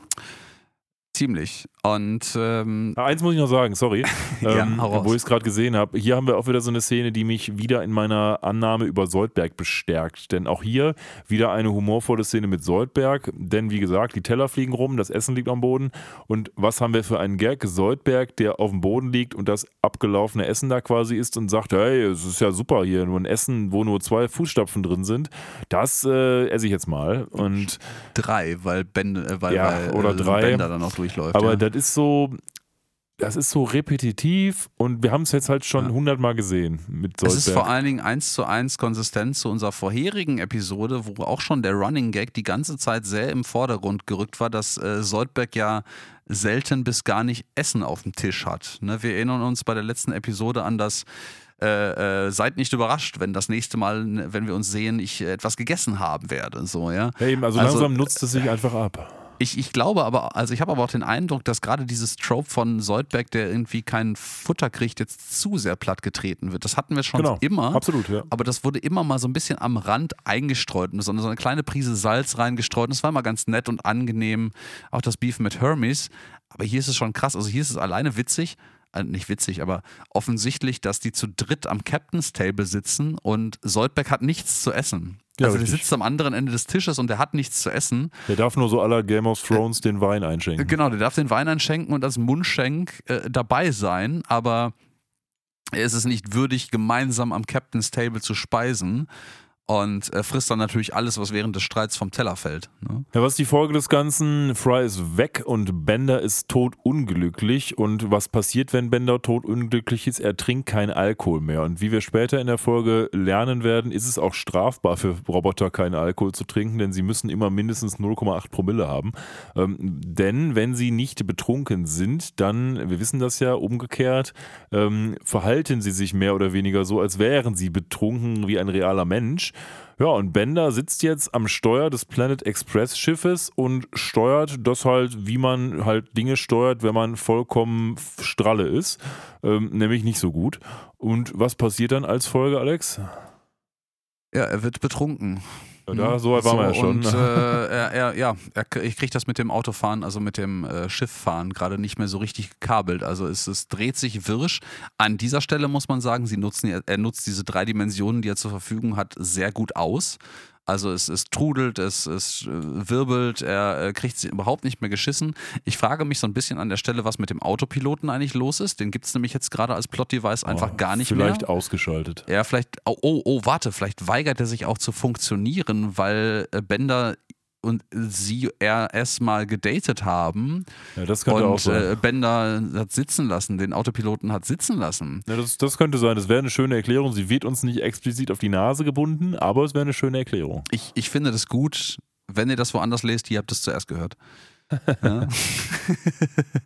ja, und äh, Soldberg versucht ja vergeblich noch, äh, ihm, ihm noch irgendwie Alkohol einzuflößen. Ich, äh, das wiederum finde ich im Vergleich zu dem, dem Trope von Soldberg, der nie was zu essen hat, ganz nett, weil dieses äh, Bender ist quasi betrunken, wenn er nicht trinkt, Ding wird selten genug offensichtlich in den Vordergrund gerückt, als dass es immer noch für einen Comic Relief taugt. Das ist immer noch Das für einen okay. kleinen Lacher gut. Es ist, vor allen Dingen finde ich es hier auch gut, weil es nicht nur für einen kleinen Lacher sorgt, weil es, sondern weil es aktiv die Story vorträgt. Aber da komme ich auch im Fazit Ja. nochmal zu. Und ähm, ja, wir, wir blenden jetzt nach der schönen Szene äh, über auf den ähm, Pluto. Und da sind die Protester, die alle, ich finde das so Die geil. Schilder sind super. Die, die Schilder, die Schilder sind der Hammer. Ähm, ihre, ihre Protestschildchen hochhalten und ich frage mich so ein bisschen, wie nah müssen die am Pluto vorbeifliegen, damit man das von da aus lesen kann. Also die müssen ja literal durch die Atmosphäre fliegen und am ähm, hat Pluto eine Atmosphäre? Gute Frage im Übrigen gerade. Ähm, also zumindest nahe der Oberfläche von Pluto lang fliegen, ob da jetzt Atmosphäre im es Weg wird ist oder gesagt nicht. am Anfang, wie weit, wie nah die dran fliegen, nämlich three Ja? feet. Three feet, Ja. also knapp einen Meter. Genau. So, also 90, Komma irgendwas Zentimeter müssen das sein, Ja, wenn ich jetzt genau, nicht falsch 30 liege. Zentimeter ist ein Fuß, glaube ich. Ja, Ja, so ungefähr. äh, okay, gut, dann, dann äh, sind die sehr richtig platziert an der Stelle. Aber die Schilder sind super, denn da sind so Schilder wie, also das, das Prominenteste ist natürlich Free Chili Willy, ähm, aber Ja. das Beste finde ich äh, Preserve or Useless Wasteland. Ja, und give a Huto, don't pollute Pluto. Ähm, das steht ja sogar mehrfach dabei. Ja, ja. Free Chili Willy finde ich geil, weil das so ein niedlicher kleiner Pinguin mit riesigen Augen, der so hinter zwei so, so Gefängniszellen äh, Oh, der ist im Knast, genau. im, im Knast sitzt und mit seinen, seinen kleinen Flügelchen äh, an den, an den ähm, Stangen vom Gefängnis rüttelt. Der hat aber auch so eine Mütze auf, der mich so ein bisschen an Wo ist Walter erinnert. Stimmt, ja. Ja, diese, diese ähm, Wo rot- hatte, wo, ja doch, der hatte auch so eine Mütze der auf. hatte ne? auch eine Mütze ja. auf, der hat aber auch maßgeblich einen Pulli, aber Ja, wenn ja. du dem kleinen Pinguin-Kerlchen jetzt noch einen Pulli angezogen hättest, dann wäre der als Pinguin nicht mehr erkennbar gewesen. Von dem her Ja, nur das das- Problem ist, großartig. Das Problem ist, diese schönen Schilder und ihre Besitzer werden gleich ihr blaues Wunder erleben, denn was passiert? Bender, der vollkommen besoffen ist, ähm, ja, Oder halt nicht. ja, beziehungsweise oder auch nicht, ähm, steuert diesen Tanker mehr schlecht als recht und als er da diese drei Fuß am Pluto vorbeifährt, reißen die 6000 äh, Hüllen auf, die der Tanker hat, an so einem Eisberg. Und diese ganze schöne Dark Matter ergießt sich aus dem Tanker ins Meer und am Ende des Tages auch über die Aktivisten und vor allen Dingen auch über die Pinguine. Ja, ja, ja, ja. Ich habe euch am Anfang ja gesagt, das geht nicht gut aus mit dem Ding. Und jetzt haben wir den Salat. Ähm, ich finde schön, dass sie die, die Titanic-Story hier komplett fortgeschrieben haben, weil das wirklich einfach so ein. Das schrammt an diesem Tanker lang ein Eisberg, allerdings über Wasser diesmal, weil sie ja drei Fuß über der Oberfläche fliegen oder über dem, dem Wasser auf dem Pluto, wo auch immer das herkommt, aber Pinguine. Ja, weiß Bescheid. Ja. Und äh, das ist ja auch tatsächlich genau die Story hinter der Titanic. Ne? Die ist halt, gut, das ist unter Wasser dann passiert. Ähm, die ist Die in, in, einer, in einer dunklen, ich glaube, es war sogar eine Neumondnacht, ähm, an, auf einen Eisberg aufgelaufen, den man noch gerade versucht hat auszuweichen, aber man ist halt an dem unterirdischen Teil des Eisbergs vorbeigeschrammt und hat seitlich quasi ein, ein Loch in die Hülle gerissen. Ähm, gut, das jetzt hier bei der äh, Juan Valdez ähm, ist deutlich länger als das, was bei der, bei der Titanic passiert ist. Und es sind auch ähm, so 3000 Mal mehr Hüllen, nämlich 6000, die hier gebrochen sind, relativ zur Titanic. Aber ähm, Ich finde schön, was Fry macht. Salat. Ich finde ne? schön, Fry setzt sich hin und sagt, wann lernt ihr es endlich, ihr Idioten? Ihr müsst eine Hülle mehr bauen. Müsst 6000 und 6001 eine Hülle. Hülle. Warum? Und Ja. das ist äh, super. Das ist so schön. Was auch super ist, ist, was dann im Nachhinein da zu dieser Szene kommt, nämlich die Nachrichtensendung mit ähm, Linda und Morbo. Und, äh, Ja, das, man sieht ja in der Szene auch wunderbar, wie dieser Tanker einfach aufgeschlitzt, kopfüber, äh, genau über die Protestierenden gezogen wird Ja. und die, der, der, diesen, diesen, dieses Dark Matter Oil in den in, in überall einfach verliert. In den Ozean, auf die Gletscher, auf die Leute, auf die Pinguine. Ähm, Ich finde es übrigens schön, dass Blender plötzlich in der Lage ist, völlig klar geradeaus zu fliegen, wenn es darum geht, dieses Öl zu verteilen, aber vorher unglaublich das geschlingert liegt hat. daran, dass der auf dem Steuer eingeschlafen ist zu dem Zeitpunkt. Ja, was ja nicht unbedingt heißt, dass dein Schiff geradeaus fährt. Ja, aber Zufälle gibt es ja manchmal. Ja, Hm, das kann vielleicht, sein. vielleicht steuert sich das irgendwann aus. Und, Und dann jetzt, sind wir. jetzt kommen wir zu der Nachrichtensendung. Super ist das, ähm, denn sie müssen natürlich darüber berichten und sie tun das auch. Und dann sieht man eben, wie diese ganzen verölten Pinguine da nicht mehr richtig laufen können und auch die anderen Leute geschädigt sind. Aber um das erträglich zu machen, weil diese armen Pinguine natürlich fürchterlich aussehen, hat man äh, Soundeffekte eingebaut, um, um die Tragödie ein bisschen zu beschönigen und abzuschwächen. Dann sieht man eben, wenn die Pinguine so in diesem ganzen Ölmatsch umfallen, immer so tschung, tschung, drrr, boing oder sowas. Das ist sind so, also so, wunderbar. so Fand Slapstick-Comic-Sounds, alle super. aus der, aus der besten, aus der besten Soundbibliothek der Welt. Äh, es, ist, es ist ein Fest. Ja, und da wird eben nochmal gesagt, dass das Legal Limit für Roboter eben 0,8 Promille ist. Und dann. 0,08 sogar. Echt 0,08? Ja, okay. ist, ich glaube, es sind 0,08. Und was macht man, wenn man eben in Benders Position ist, der jetzt offensichtlich irgendeine Trial erwartet? Man geht zu dem Anwalt, den es hier gibt in Futurama, nämlich zum Hyper Chicken. Genau, I'm just a simple hyper chicken. Ähm, äh, wobei äh, die, die Szene suggeriert ja zuerst andersherum, dass Bender im Knast Ja, sitzt wieder und äh, das Hyper Chicken als sein äh, Strafverteidiger zu ihm kommt. Das klärt sich dann aber am Ende dieses kleinen Dialoges auf, äh, dass, dass nämlich Hyper Chicken eigentlich wegen äh, Betrug und Amtsanmaßung oder irgendwie sowas, ja, ja. äh, we- genau wegen Inkompetenz, ist ja Kann ich nah nachvollziehen auch. im Knast sitzt, aber trotzdem ihn irgendwie äh, verteidigen möchte. Hat mich sehr an die Szene Ah. erinnert, wo wir ähm, sehen, dass irgendwer den Robot Devil irgendwas sagen soll und der Robot Devil in der anderen Zelle im Knast sitzt. War das ist auch so eine Art, die Ja. irgendwie die gleiche Art von Humor. Ja, ja, ja. Ja, so, ey, wenn du gleich den, wenn, wenn du später den Robot Devil siehst, mutmaßlich, nachdem er hingerichtet wurde, dann Genau. sag ihm Bescheid, ja. Und der Robot Devil sitzt einfach direkt daneben. So, ich ja weiß, was er gesagt hat, ich habe ihn gehört. War auch so, so ein ähnlicher Humor ist es auch. Das ist gut. Ja, ich, ich mag das. Das ist okay. Das Ja, ist Bender- auch nicht overused. So. Bender wird dann jetzt zu gemeinnütziger Arbeit verurteilt. Verhältnismäßig wenig schlimm, würde ich mal sagen. Er muss ja jetzt unter Aufsicht von Smitty und URL, den Polizisten, die Pinguine wieder sauber schrubben. Und dann sieht man so eine ganz süße Szene, wie die Aktivisten und Bender da sitzen und diese Pinguine erst befreien von dieser ganzen Dark Matter und dann so süß kämmen und wieder ordnungsgemäß da hinstellen. Das ist äh, ganz niedlich eigentlich. Ja, das ist ganz niedlich und ich freue mich schon auf das, was gleich kommt, wenn man nämlich später sieht, wie Bender das macht. Der bringt die einfach Ja, ja. raus. wie, so ein, wie so ein Waschlappen einfach einmal Richtig. so um sich rumgedreht. Und die leben alle noch, das ist das Ja, Überraschende ja, ja, dabei. ja, ja. Irgendwie sind das, also die neuzeitlichen, ich meine, die neuzeitlichen Pinguine können halt auch auf dem Pluto überleben. Das ist halt einfach absurd Eben. kalt auf dem Pluto. Ähm, ich glaube, Lila erwähnt das sogar irgendwann, dass es auf dem Pluto irgendwie drei Grad unter Absolute Zero sein sollen, was äh, natürlich Humbug ist, weil drei Grad unter Absolute Zero geht einfach nicht. Ähm, aber ja, äh, kleinen Fakt, den ich zwischendrin noch einwerfen möchte, ich habe es gerade mal für euch nachgelesen. Ähm, Kanon, weil das in einer Episode der vierten Staffel offensichtlich erwähnt wird, ist, dass das Planet Express Schiff mit 99-prozentiger Lichtgeschwindigkeit fliegt.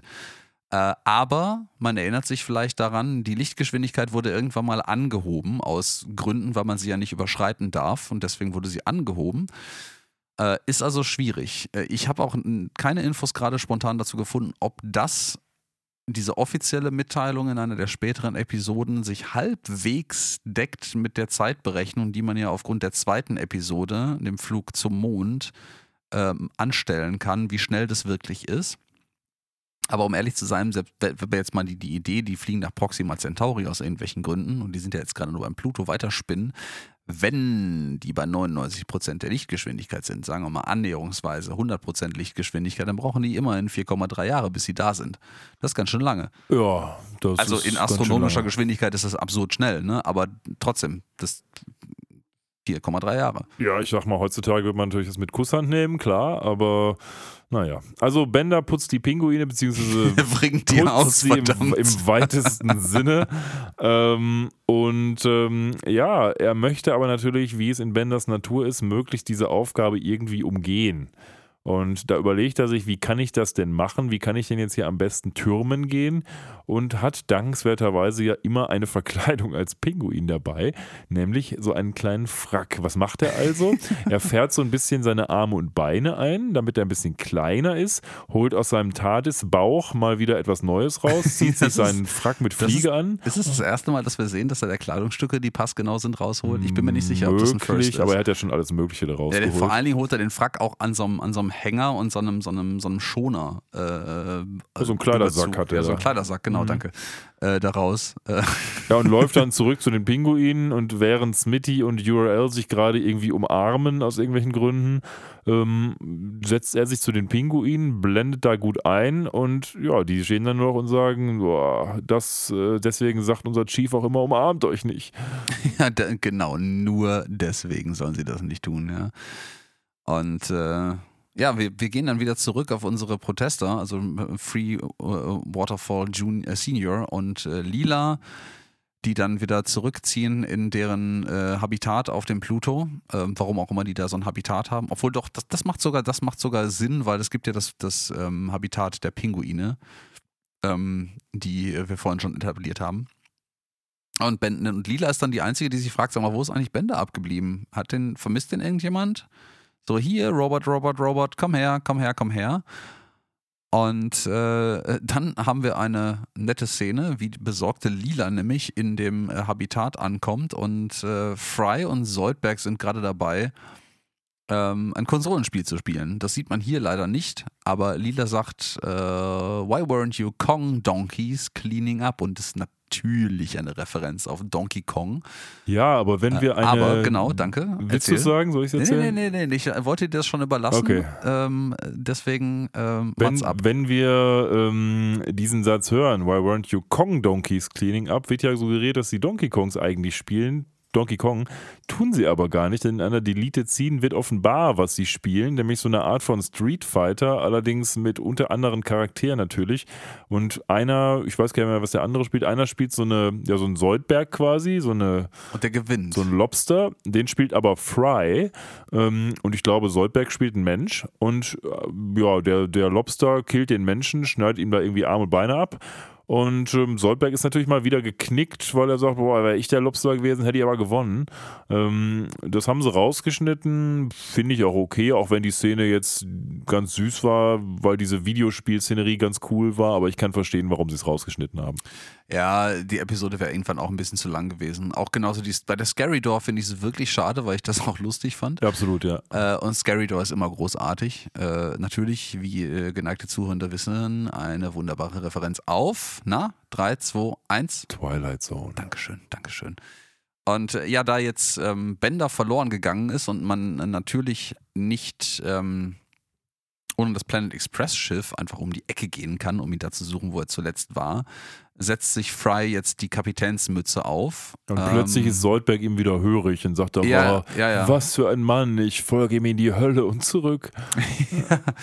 das, ich weiß gerade auch gar nicht, warum Lila an dieser Stelle jetzt nicht direkt ähm, das, äh, ähm, das Ruder wieder ergreift, oder? Weil, nicht, weil das, sie noch demoted ist quasi vom Professor. Ja, aber ehrlicherweise ist das an der Stelle relevant. Fry ist ja auch nicht zum Captain promoted worden, auch wenn er jetzt ja doch, er ist der, er, eigentlich ist er derjenige, der nachrückt, wenn Bender nicht mehr da ist. Ah, stimmt. Das also ist ja die Rangordnung, die ja, neue. Ja, lasse ich, mich, lass ich mich drauf ein.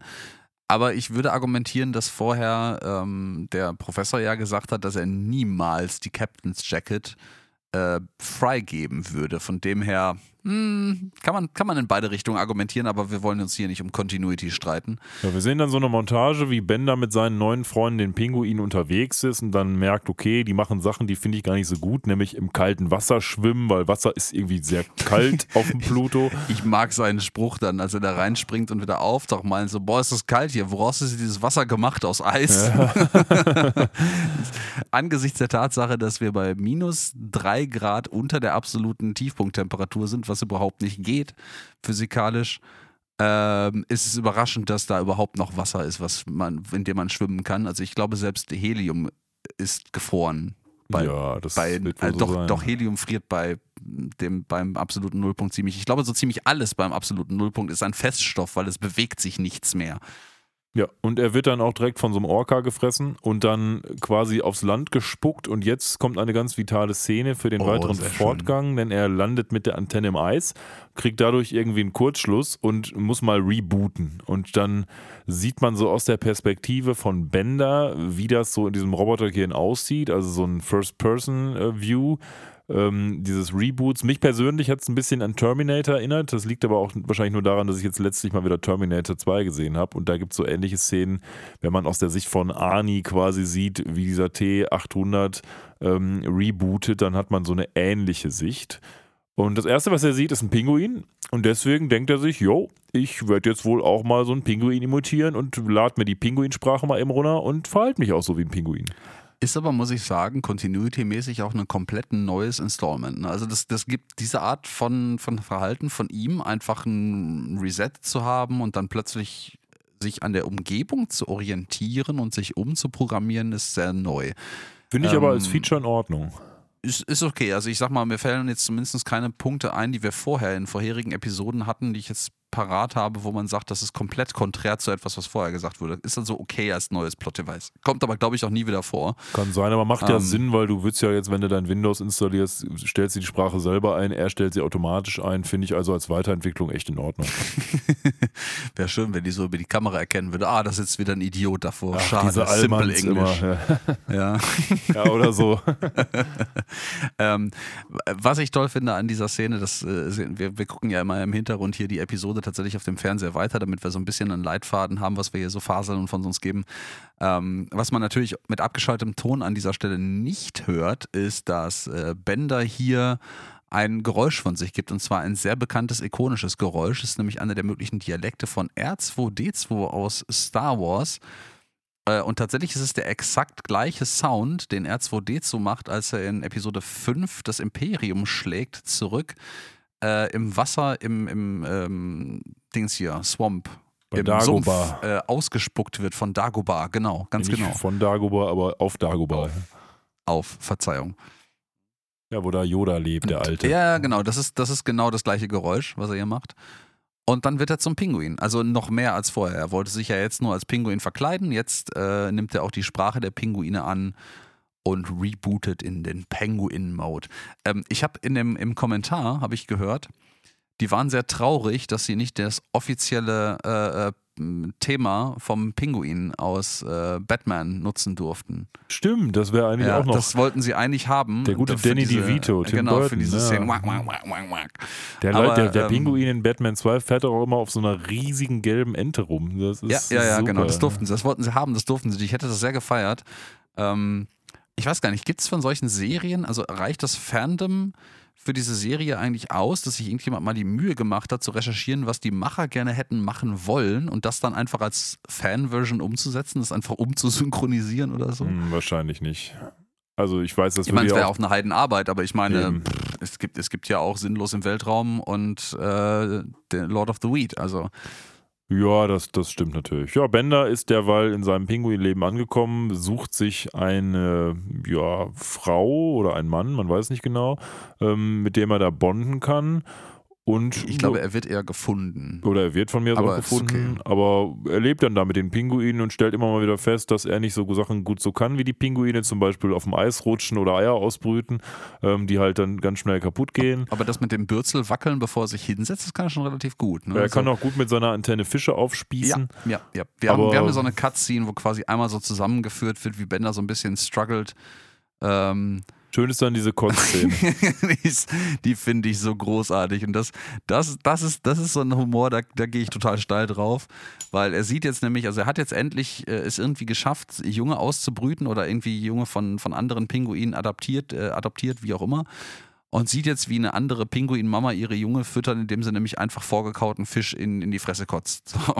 Und äh, Bender in seiner nicht nur Tades Bauch, sondern auch Tades Mund hat jetzt da auf einmal im Mund so einen Mixer drin und schmeißt da einfach so einen Fisch rein und kotzt dann einfach seinen, seinen, seinen Kindern ins Gesicht. Ja, ja. auch so schön mit diesem Sound. Ja, richtig schön. Das ist, hätte man diese Szene noch drei Kotzgeräusche länger gezogen, wäre das schon fast Richtung Family Guy Humor gegangen, die nämlich sowas immer absurd in die Länge ziehen. Ja. ja, und man sieht dann schon in so einer Aufnahme, die dann so ein bisschen wegscrollt von Bender, es sind irgendwie ein paar mehr Pinguine geworden. Und es sind echt, echt viele geworden. Man hat dann auch direkt eine Erklärung, denn Free Waterfall Senior steht in so einer Hörsaal-Variante und erklärt jetzt seinen Anhängern, was da passiert ist. Nämlich normalerweise legt irgendwie ein Pinguin ein Ei im Jahr. Und diese Pinguine legen irgendwie sechs Eier in 15 Minuten. Und warum? Weil die Dark Matter aus dem Tankerschiff dazu geführt hat, dass die super potent geworden sind. Genau. Und nicht nur, dass die äh, drei Eier in 15 Minuten oder was auch immer legen, sondern auch die Männchen legen jetzt auf einmal Eier und die schlüpfen in fünf Minuten. Also das nicht exakte Zahlen, aber irgendwie so in diese Absurdität wird es. Und dann zeigt er so ein Videobild auf seinem Screen hinter sich von so einem armen, total abgemergelten Pinguin, wo man schon die, ähm, die Rippen. Äh, Rippen sehen kann. Ähm, und äh, ja, die sind natürlich über ihre äh, Überbevölkerung ein bisschen ja, ist dünner geworden, weil aber es gibt halt weniger Fisch. Ich ne? finde es richtig schön, weil Lila spricht hier etwas aus, was eigentlich absurd klingt, aber es ist irgendwie, wenn man sich die heutigen äh, Tätigkeiten der Menschen anguckt, gar nicht vielleicht so absurd, weil die sagt dann, Mann, hätten wir mal nicht die Pinguine auf dem Pluto abgeladen und dann Öl über sie gekippt. Ähm, und ehrlich gesagt muss ich sagen, ich, ich, ja. es ist irgendwie absurd, aber es ist auch etwas, was ich der Menschheit zutraue. Leider. Mhm. Ich finde, also da, da wird irgendwie auch so ein, so ein Innuendo und ich weiß nicht, ob das beabsichtigt war in dieser Episode klar. Und äh, das wird jetzt gleich noch viel deutlicher werden. Diese, ähm, ja, diesen, diesen vielleicht Verpflichtung der Menschheit in der Vergangenheit schon so viele Eingriffe in die Natur geleistet zu haben, dass man eventuell auch manchmal mit harscheren Methoden dazu verpflichtet ist, ein gewisses Gleichgewicht aufrechtzuerhalten. Das ist zumindest eine These, die man vertreten könnte. Ich meine, Jäger zum Beispiel, die jetzt ihr Forstgebiet haben, haben ja eine vergleichweise Aufgabe, zumindest in meinem Wissen über diese Position, äh, das halt der einfach eigentlich dafür nicht dazu da ist, irgendwie lustige Sachen, die man essen kann, zu jagen und zu erschießen, ähm, sondern dass man halt versucht, das durch den Menschen und den Eingriff des Menschen aus dem Gleichgewicht gebrachte ähm, ja, Verhältnis zwischen Jägern und gejagten Beutetieren und Beute äh, künstlich äh, auszugleichen durch den Schuss von Wild, das halt quasi dann zum Abschluss freigegeben ja, einfach wird. Einfach das Ökosystem erhalten. Genau, ne? das Ökosystem stabil zu halten, ist, glaube ich, auch nur so, ich weiß nicht, ob das hundertprozentig korrekt ist, in diese Richtung geht das, ob das alle so ernst nehmen oder ob das alle als maßgebliche Motivation dahinter sehen, mag ich mal in Frage zu stellen. Aber das wird hier auch so ein bisschen unterschwellig mal ja, auf den Tisch gelegt und zur Frage erhoben. Äh, muss man das, darf man das, sollte man das vielleicht auch? Und äh, gerade in dieser Szene kommt das gerade durch, weil äh, ja, Lila die berechtigte Frage stellt, die du gerade schon erwähnt hast. Ja, und Free Waterfall ja. Senior sagt, fürchtet oder nicht, meine Jünger, ich habe einen super Plan. Da kommen die Jäger ganz ins Spiel. einfach, jetzt. wir knallen die Motherfucker einfach ab. Genau. Und, und alle, alle haben Knarren auf ja, einmal. Also die klar. sind alle vorbereitet darauf. Jetzt sind eigentlich, eigentlich, eigentlich wollen sie es ja eigentlich gar nicht so richtig, aber eigentlich sind sie doch scharf darauf, jetzt einen Grund zu haben, die ganzen Pinguine einfach abzuknallen. Ja, und dann wird Hunting Season erklärt und die nehmen alle ihre Schrotflinten oder was sie da alle haben und sagen, alles klar, da, ja, wir müssen es leider machen zum Wohl der Pinguine, aber Spaß macht es auch. Und, und Lila hat einfach den Vollkollaps. Ne? Ich meine, wir sehen dann auch so ein bisschen, und das dann so dieses moralische Dilemma, wo man, wo ich finde, dann Lila auch halt als eine weitere Möglichkeit, also ein weitiger, weiterer Aspekt der Herangehensweise gezeichnet wird und auch kritisch gezeichnet wird an der Stelle, ähm, weil diese, sag mal, diese Maßnahme, die Pinguine einfach zu erschießen, um die Population zu kontrollieren, eine vielleicht nicht hundertprozentig zielführende, aber für den Moment zumindest funktionierende Option, das Problem zu lösen ist und äh, Lila sich emotional vollkommen außerstande sieht, auch nur eine Waffe in die Hand zu nehmen, geschweige denn daran zu denken, damit auf ein Tier zu schießen. So. Ja, aber ist sie macht okay. es ja dann. Ne? Ja, sie macht es ja am Ende dann, aber trifft dann halt genau den Bänder. Ja, also so. sie geht dann los mhm. und hadert sehr mit sich, hat dann also doch die Waffe in die Hand genommen, auch aus der Perspektive natürlich heraus, dass sie auch keine bessere Lösung jetzt sieht. Nee, es sind auch, wenn man die Außenansicht von diesem, äh, dieser Forschungsstation äh, jetzt sieht, sind es absurd viele Pinguine mittlerweile und äh, man sieht dann auch, dass die, die, quasi schon sich stapeln davor, weil die nämlich so gequetscht gegen das Fenster von diesem, äh, dieser Halbkuppel sind. Und es scheint immer, immer, immer notwendiger zu sein, wenn man sich auch überlegt, mit was für einer, was, was er vorhin für ein Bild gezeichnet hat, in was für einer absurden Geschwindigkeit die sich vermehren, äh, ist das vermutlich auch ein Problem, was sich, wenn sie das einfach noch ein, drei Tage weiterlaufen lassen, von selber lösen würde, nämlich durch Aussterben der Pinguine. Aber ist dir aufgefallen, was die gesamte Episode lang an der Stelle am Problem nie wieder zur Diskussion steht, was man lösen möchte? Nein. Ich meine, die wollen, schon, ja, die, wollen ja die Pinguine sauber machen, ja. aber das haben sie jetzt ja mittlerweile schon gemacht zum Zeitpunkt dieser Episode und die Neugeborenen sind ja auch nicht mehr ölversorgt.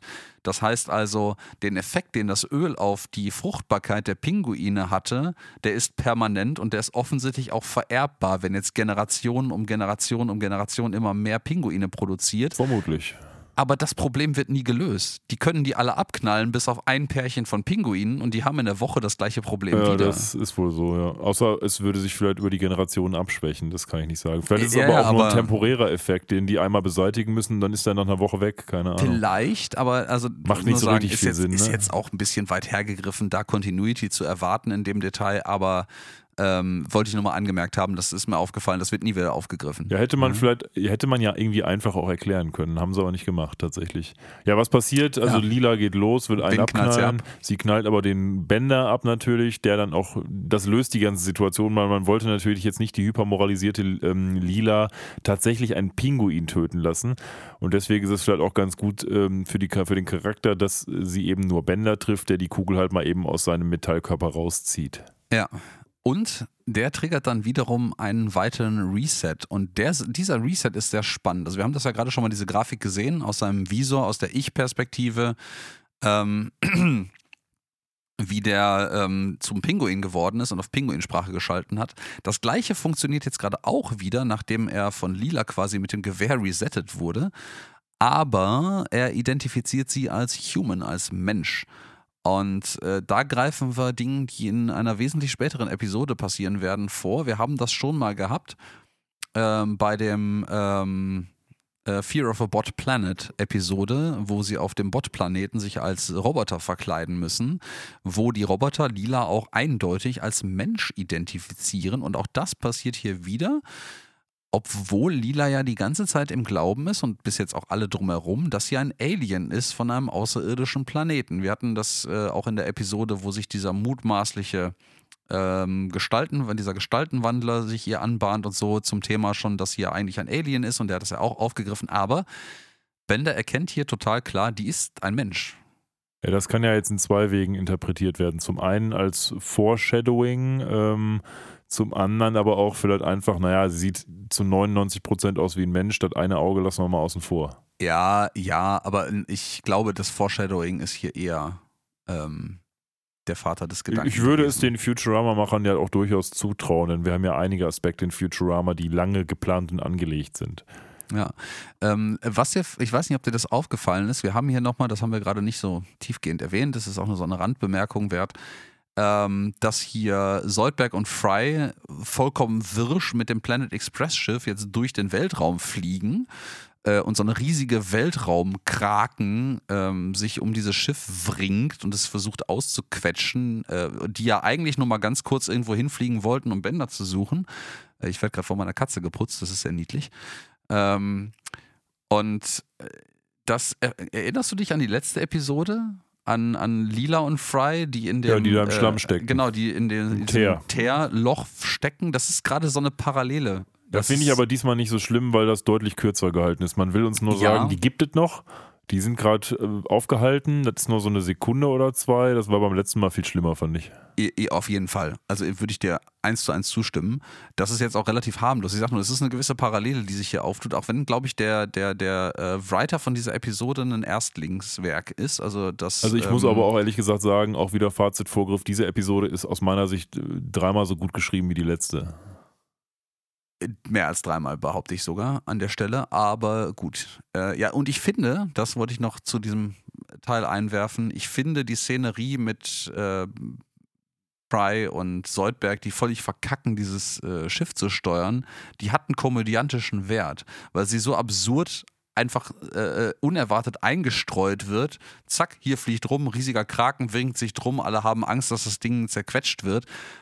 Äh, das, das hat einen Wert. Das ist irgendwie fast-paced, das funktioniert für mich. Und dieser Versuch des Humors bei der letzten Episode mit äh, Fry und Lila in dem Schiff äh, gefangen in diesem Loch, äh, das hat nicht funktioniert, das war nicht schnell genug und das war zu langatmig, um als Komik zu funktionieren. Wir sehen aber auch zum Beispiel Soldberg und Fry in solchen Situationen deutlich seltener als Fry und Lila zusammen. Von daher liegt es ja, ja, halt genau, auch daran, haben, dass es ein bisschen frisch die ist. Die haben ne? eine ganze Menge Runtime von der Episode damit gefüllt, dass man diesen, diesen Sideplot einfach versucht auszubauen. Ja, aber auch generell, ne? Der nicht funktioniert. Der einfach nicht funktioniert. Um da nochmal drauf rumzureiten, die Episode hat nur eine 3 gekriegt, deswegen, weil es eine vollständige Futurama-Episode war. Punkt. Baseline. Jetzt haben wir die Moralbotschaft dieser Episode, die aber auch glankenswerterweise nicht mit dem Holzhammer so sehr daherkommt, sondern äh, eigentlich relativ subtil. Lila sagt also, Leute, ihr könnt hier nicht einfach die Pinguine abknallen. Und warum nicht? Naja, ähm, ich habe zwar auch keine bessere Lösung, aber eins weiß ich, ähm, die Entscheidung, ob wir die jetzt abknallen oder nicht, sollte man nicht in der Hand von Leuten liegen, die gerne Leute abknallen, weil die sind halt biased und äh, das finde ich auch okay als Moral hier. Ja, äh, das ist wohl auch eine der Intentionen, also der maßgeblichen Intentionen sogar von dem äh, Showwriter gewesen hier in dieser Episode. Das habe ich auch dem, dem Kommentar entnommen, was mich überrascht hat.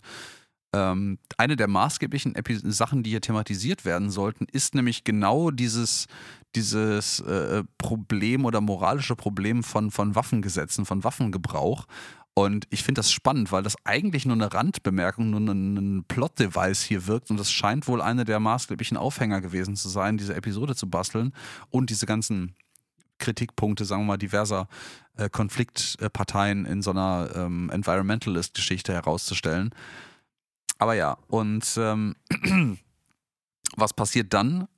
Die Pinguine nehmen, äh, ja, nehmen quasi äh, den, den äh, anderen Leuten die Problemlösung vor, indem sie nämlich angreifen, unter Federführung von Bender, der sich darauf besinnt hat, dass er auch mehr als nur eine Sprache gleichzeitig sprechen kann. Ja, das ist auch nichts Neues tatsächlich. Das haben wir auch schon mal in der Vergangenheit gesehen. Ähm, und was macht er hier? Naja, er feuert die Pinguine mit einer mehr oder weniger flammenden Rede an, nämlich ja. indem er sagt: We will fight them on the beaches. Ähm, We will fight them on the glaciers. Und das ist selbstverständlich. Ja, Churchill natürlich. Das ist Winston, äh, aus Winston einer, Churchill aus einer. Aus einer von drei sehr bekannten Reden ähm, von 1940. Ich glaube, im Kontext des baldigen Untergangs von Frankreich gegen die Nazis ähm, hat er da sein, seine Leute eingeschworen, beziehungsweise das House of Commons eingeschworen. Churchill war ja bekannt dafür, dass er diese Reden gehalten hat dann später. Ähm, und genau das macht Bender jetzt hier auch und die Pinguine antworten dann auch, äh, we will fight them on the glaciers. Ähm, um das halt so ein bisschen hier in die Episode zu holen. ja, und da muss man sagen, an der Stelle äh, jetzt, jetzt kommt, nachdem dieser Angriff gelaufen ist und sich das, das äh, Problem in Anführungsstrichen so ein kleines bisschen dadurch gelöst hat, was wir vor, was die anderen vorher diskutiert hatten mit den Waffen und den Nichtwaffen, ähm, sagt Lila so, ey, sag mal, Bender, da hast du doch bestimmt irgendwie deine, deine Finger mit dem Spiel gehabt, denen das zu erzählen. Und der meint einfach so, I taught them if it ain't black and white, pack and bite. Ja, Und ja. ich dachte so, okay, Essenz der Story, Bender hat den Pinguinen Rassismus beigebracht. ja, das wird ihm jetzt auch zum Verhängnis. Also auch mit dieser Formulierung Black and White, ich meine, klar, Pinguine sind schwarz und weiß, aber das, hat, das hat viel Geschmack. Also das hat einen schlechten Geschmack, finde ich. Das stimmt. Und wie gesagt, das wird Das ihm jetzt auch. zu Bender, ja. Das Aber wird ihm jetzt auch zum Verhängnis, denn er zieht dann seinen Frag aus und, Und dann ist er nicht mehr black and white. rennen die halt hinter ihm her und wollen ihn auch pack und biten. Und dann sagt er noch, hey Leute, ich, ich bin's doch nur euer lovable Dictator, aber sie sehen ihn jetzt nur noch als Feind an. Und sie müssen alle fliehen. Und das Ende vom Lied ist, sie werden auf so eine Scholle, ähm, retten sie sich. Und dann kommt Fry und Soldberg kommen vorbei mit dem Planet Express Schiff und retten sie. Ja, ich als letzten Gag finde ich noch schön, dass sie irgendwie dann auch an die Spitze dieses, also dieses Eisgletschers, äh, Hügels, was auch immer, vor den Pinguinen flüchten. Und das ist scheiße, wir müssen da runter. Wenn wir doch nur einen Schlitten hätten, und da gucken die beiden sich gegenseitig an, ähm, und man denkt natürlich, Lila setzt sich natürlich auf Bänder, aber nein, es ist andersrum. Lila ist natürlich der Schlitten. Wobei ich das auch irgendwie konsistent finde, weil Lila ist immer die, die dann in den sauren Apfel beißen muss und solche Sachen machen muss irgendwie, weil um die anderen zu total, retten. total, ja. Und äh, ja, die flüchten jetzt hier von den Pinguinen, die völlig berechtigt, finde ich, äh, die hier äh, vertreiben. Und dann stellen Ja, sie klar. fest, oh scheiße, die können ja schwimmen. Hier auf so einer Eisscholle zu flüchten macht überhaupt keinen Sinn. Die sind jetzt ultra aggro gerade. Und dann kommt zur Rettung Wiggles, ähm, also Fry, mit dem Planet Express Schiff, der es überraschend elegant schafft, jetzt nach äh, offensichtlich sehr viel Lehrgeld, was er unterwegs mit Soldberg zahlen durfte, auf dieser Eisscholle zu landen. Das Gewicht von dem Schiff kippt selbiges jetzt nach hinten. Und dann der Killerwal, den wir vorhin schon mal gesehen haben, der Bender fast gefressen hätte, der kommt jetzt an, lehnt sich auf das untere Ende von der äh, Eisscholle, macht das Maul auf und wartet quasi auf das Pinguinmal. Ja, ist alles so ein sehr convenient, was jetzt passiert. Ähm, aber das, gut. das Sitcom, das Sitcom-Schema. Am Ende ist alles wieder so wie vorher. ja, ja, Mit genau. ein paar Extras vielleicht, aber die sind irrelevant eigentlich. Ja, und ähm, Bender sagt noch, haha, life is hilariously cruel, kurz bevor er dann selber in das Maul dieses äh, Orca-Wals fast fällt. Aber dann kommt dankenswerterweise sein erster Offizier Wiggles, aka Fry, und bringt ihn ins Planet Express Raumschiff, gibt ihm seinen Captain-Suit und alle sind glücklich. Na, es ist, der Dialog ist sogar noch schön und ich finde, man muss den jetzt durchaus mal wiedergeben, so wie er passiert. Fry rettet äh, äh, Captain, äh, nicht gerade nicht Captain Bender äh, vor dem Untergang durch den Killerwal. Äh, sagt dann, hey, Fry sagt dann so, hey, man, wir können doch einfach nicht ohne unseren Captain wieder gehen. Setzt Bender diesen Captain-Hut auf. Da gucken beide hinter sich an die grimmig guckende Lila, die sich immer noch oben an die Kante der Eisscholle krallt. Ähm, und Bender guckt dann Fry an und meint, so, wir können aber auch nicht ohne meinen Schlitten fahren. Ja, Und genau. dann sammeln sie Lila einfach ein und fliegen weg. Ja. ist schon gut, ja, ja, das ist wahr. Das Es, ist, wahr. es ist schön, ja. So, was ist jetzt noch die letzte Moral dieser Episode? Ja, äh, Natur regelt es schon.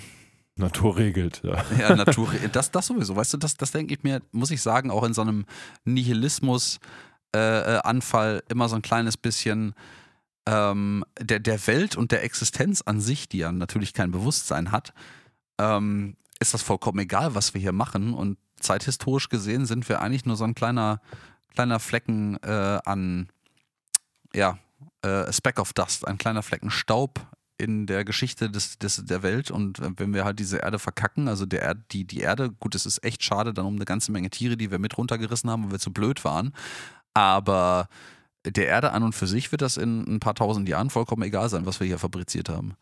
Tja, es äh, gibt ja fast kein besseres Schlusswort mehr als das, was du da gerade schon gesagt hast. Deswegen will ich nur noch ganz kurz beschreiben, was als letzte, ähm, letzter Hauch dieser Episode noch weht. Gerne. Nämlich zwei Pinguine, die überlebt haben, finden die Kanonen der Leute, der, der Econauts und nach ein bisschen äh, rumprobieren können sie auch plötzlich vernünftig bedienen, gucken sich beide grimmig an und ausblenden. Fade to Black. Wir haben also gerade eine Armee von hyperpotenten Pinguinen erschaffen, die Waffen haben. die Waffen haben und die vielleicht sogar durch ihre schiere Masse in der Lage sind, durch Zufall auch Waffen zu bauen. Ja, wie so. 10.000 Affen und 10.000 Gen- Schreibmaschinen. ir- irgendwann Shakespeare schreiben werden. Ganz genau das Ding. Ja. Und ja, da sind wir am Ende unserer äh, moralisch tatsächlich sehr schwerwiegenden Episode angekommen, muss ich sagen. Ich weiß nicht, ich glaube, eine, äh, die Poplar-Episode, die hatte auch so einen Vibe, da ja, Ja. auch die, die Freefall ähm, äh. Junior, Water, Free Waterfall Juniors und Free eingeführt, for all Junior. Ja, Freefall Junior, genau, guten Morgen, ähm, eingeführt wurde.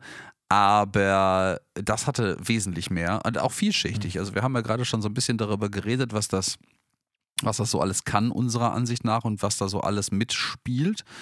Und äh, ja, dann möchte ich dir mit diesen Worten mal den Vortritt überlassen. Gut, gut. Äh, Ähm, was hältst du denn so davon? Ich probiere es mal. Ähm, ja, also die Episode an sich ist, finde ich, erstmal sehr, sehr klug gestrickt, weil man es hier, das sieht man insbesondere, wenn man das mit der letzten Episode vergleicht, ein, eine kluge Verstrickung von diesen beiden Handlungen hat. Zum einen dieses Auseinanderdividieren von Fry und Bender, sodass man eigentlich denkt, okay, Fry und Soldberg sind jetzt aus dem Spiel, sind sie aber dann doch nicht. Und tatsächlich führt ja auch erst dieses Auseinanderdividieren von Fry und Bender dazu, dass das Öl über die Pinguine gegossen wird, weil Bender ja dann besoffen ist und das tut. Also hier haben sie diese persönliche Geschichte der beiden wunderbar mit der eigentlichen A-Handlung verknüpft und das äh, muss ich doch lobend anerkennen. Auch die Thematik der Episode ist gut. Erstens ist es gut, dass wir so recht viele verschiedene Schauplätze haben. Wir sind mal wieder irgendwo auf einem anderen Planeten, auch wenn es jetzt aussieht wie die Arktis. Wir haben aber auch einige Szenen im Planet Express Hauptquartier und Schiff. Das ist auch super. Alle Charaktere haben irgendwie was zu tun. Die Botschaft finde ich gut, weil ich fände es problematisch, wenn uns jetzt hier mit der Keule nur die Umwelt eingehämmert wird. Aber hier wird ja quasi auf allen Seiten Kritik verteilt.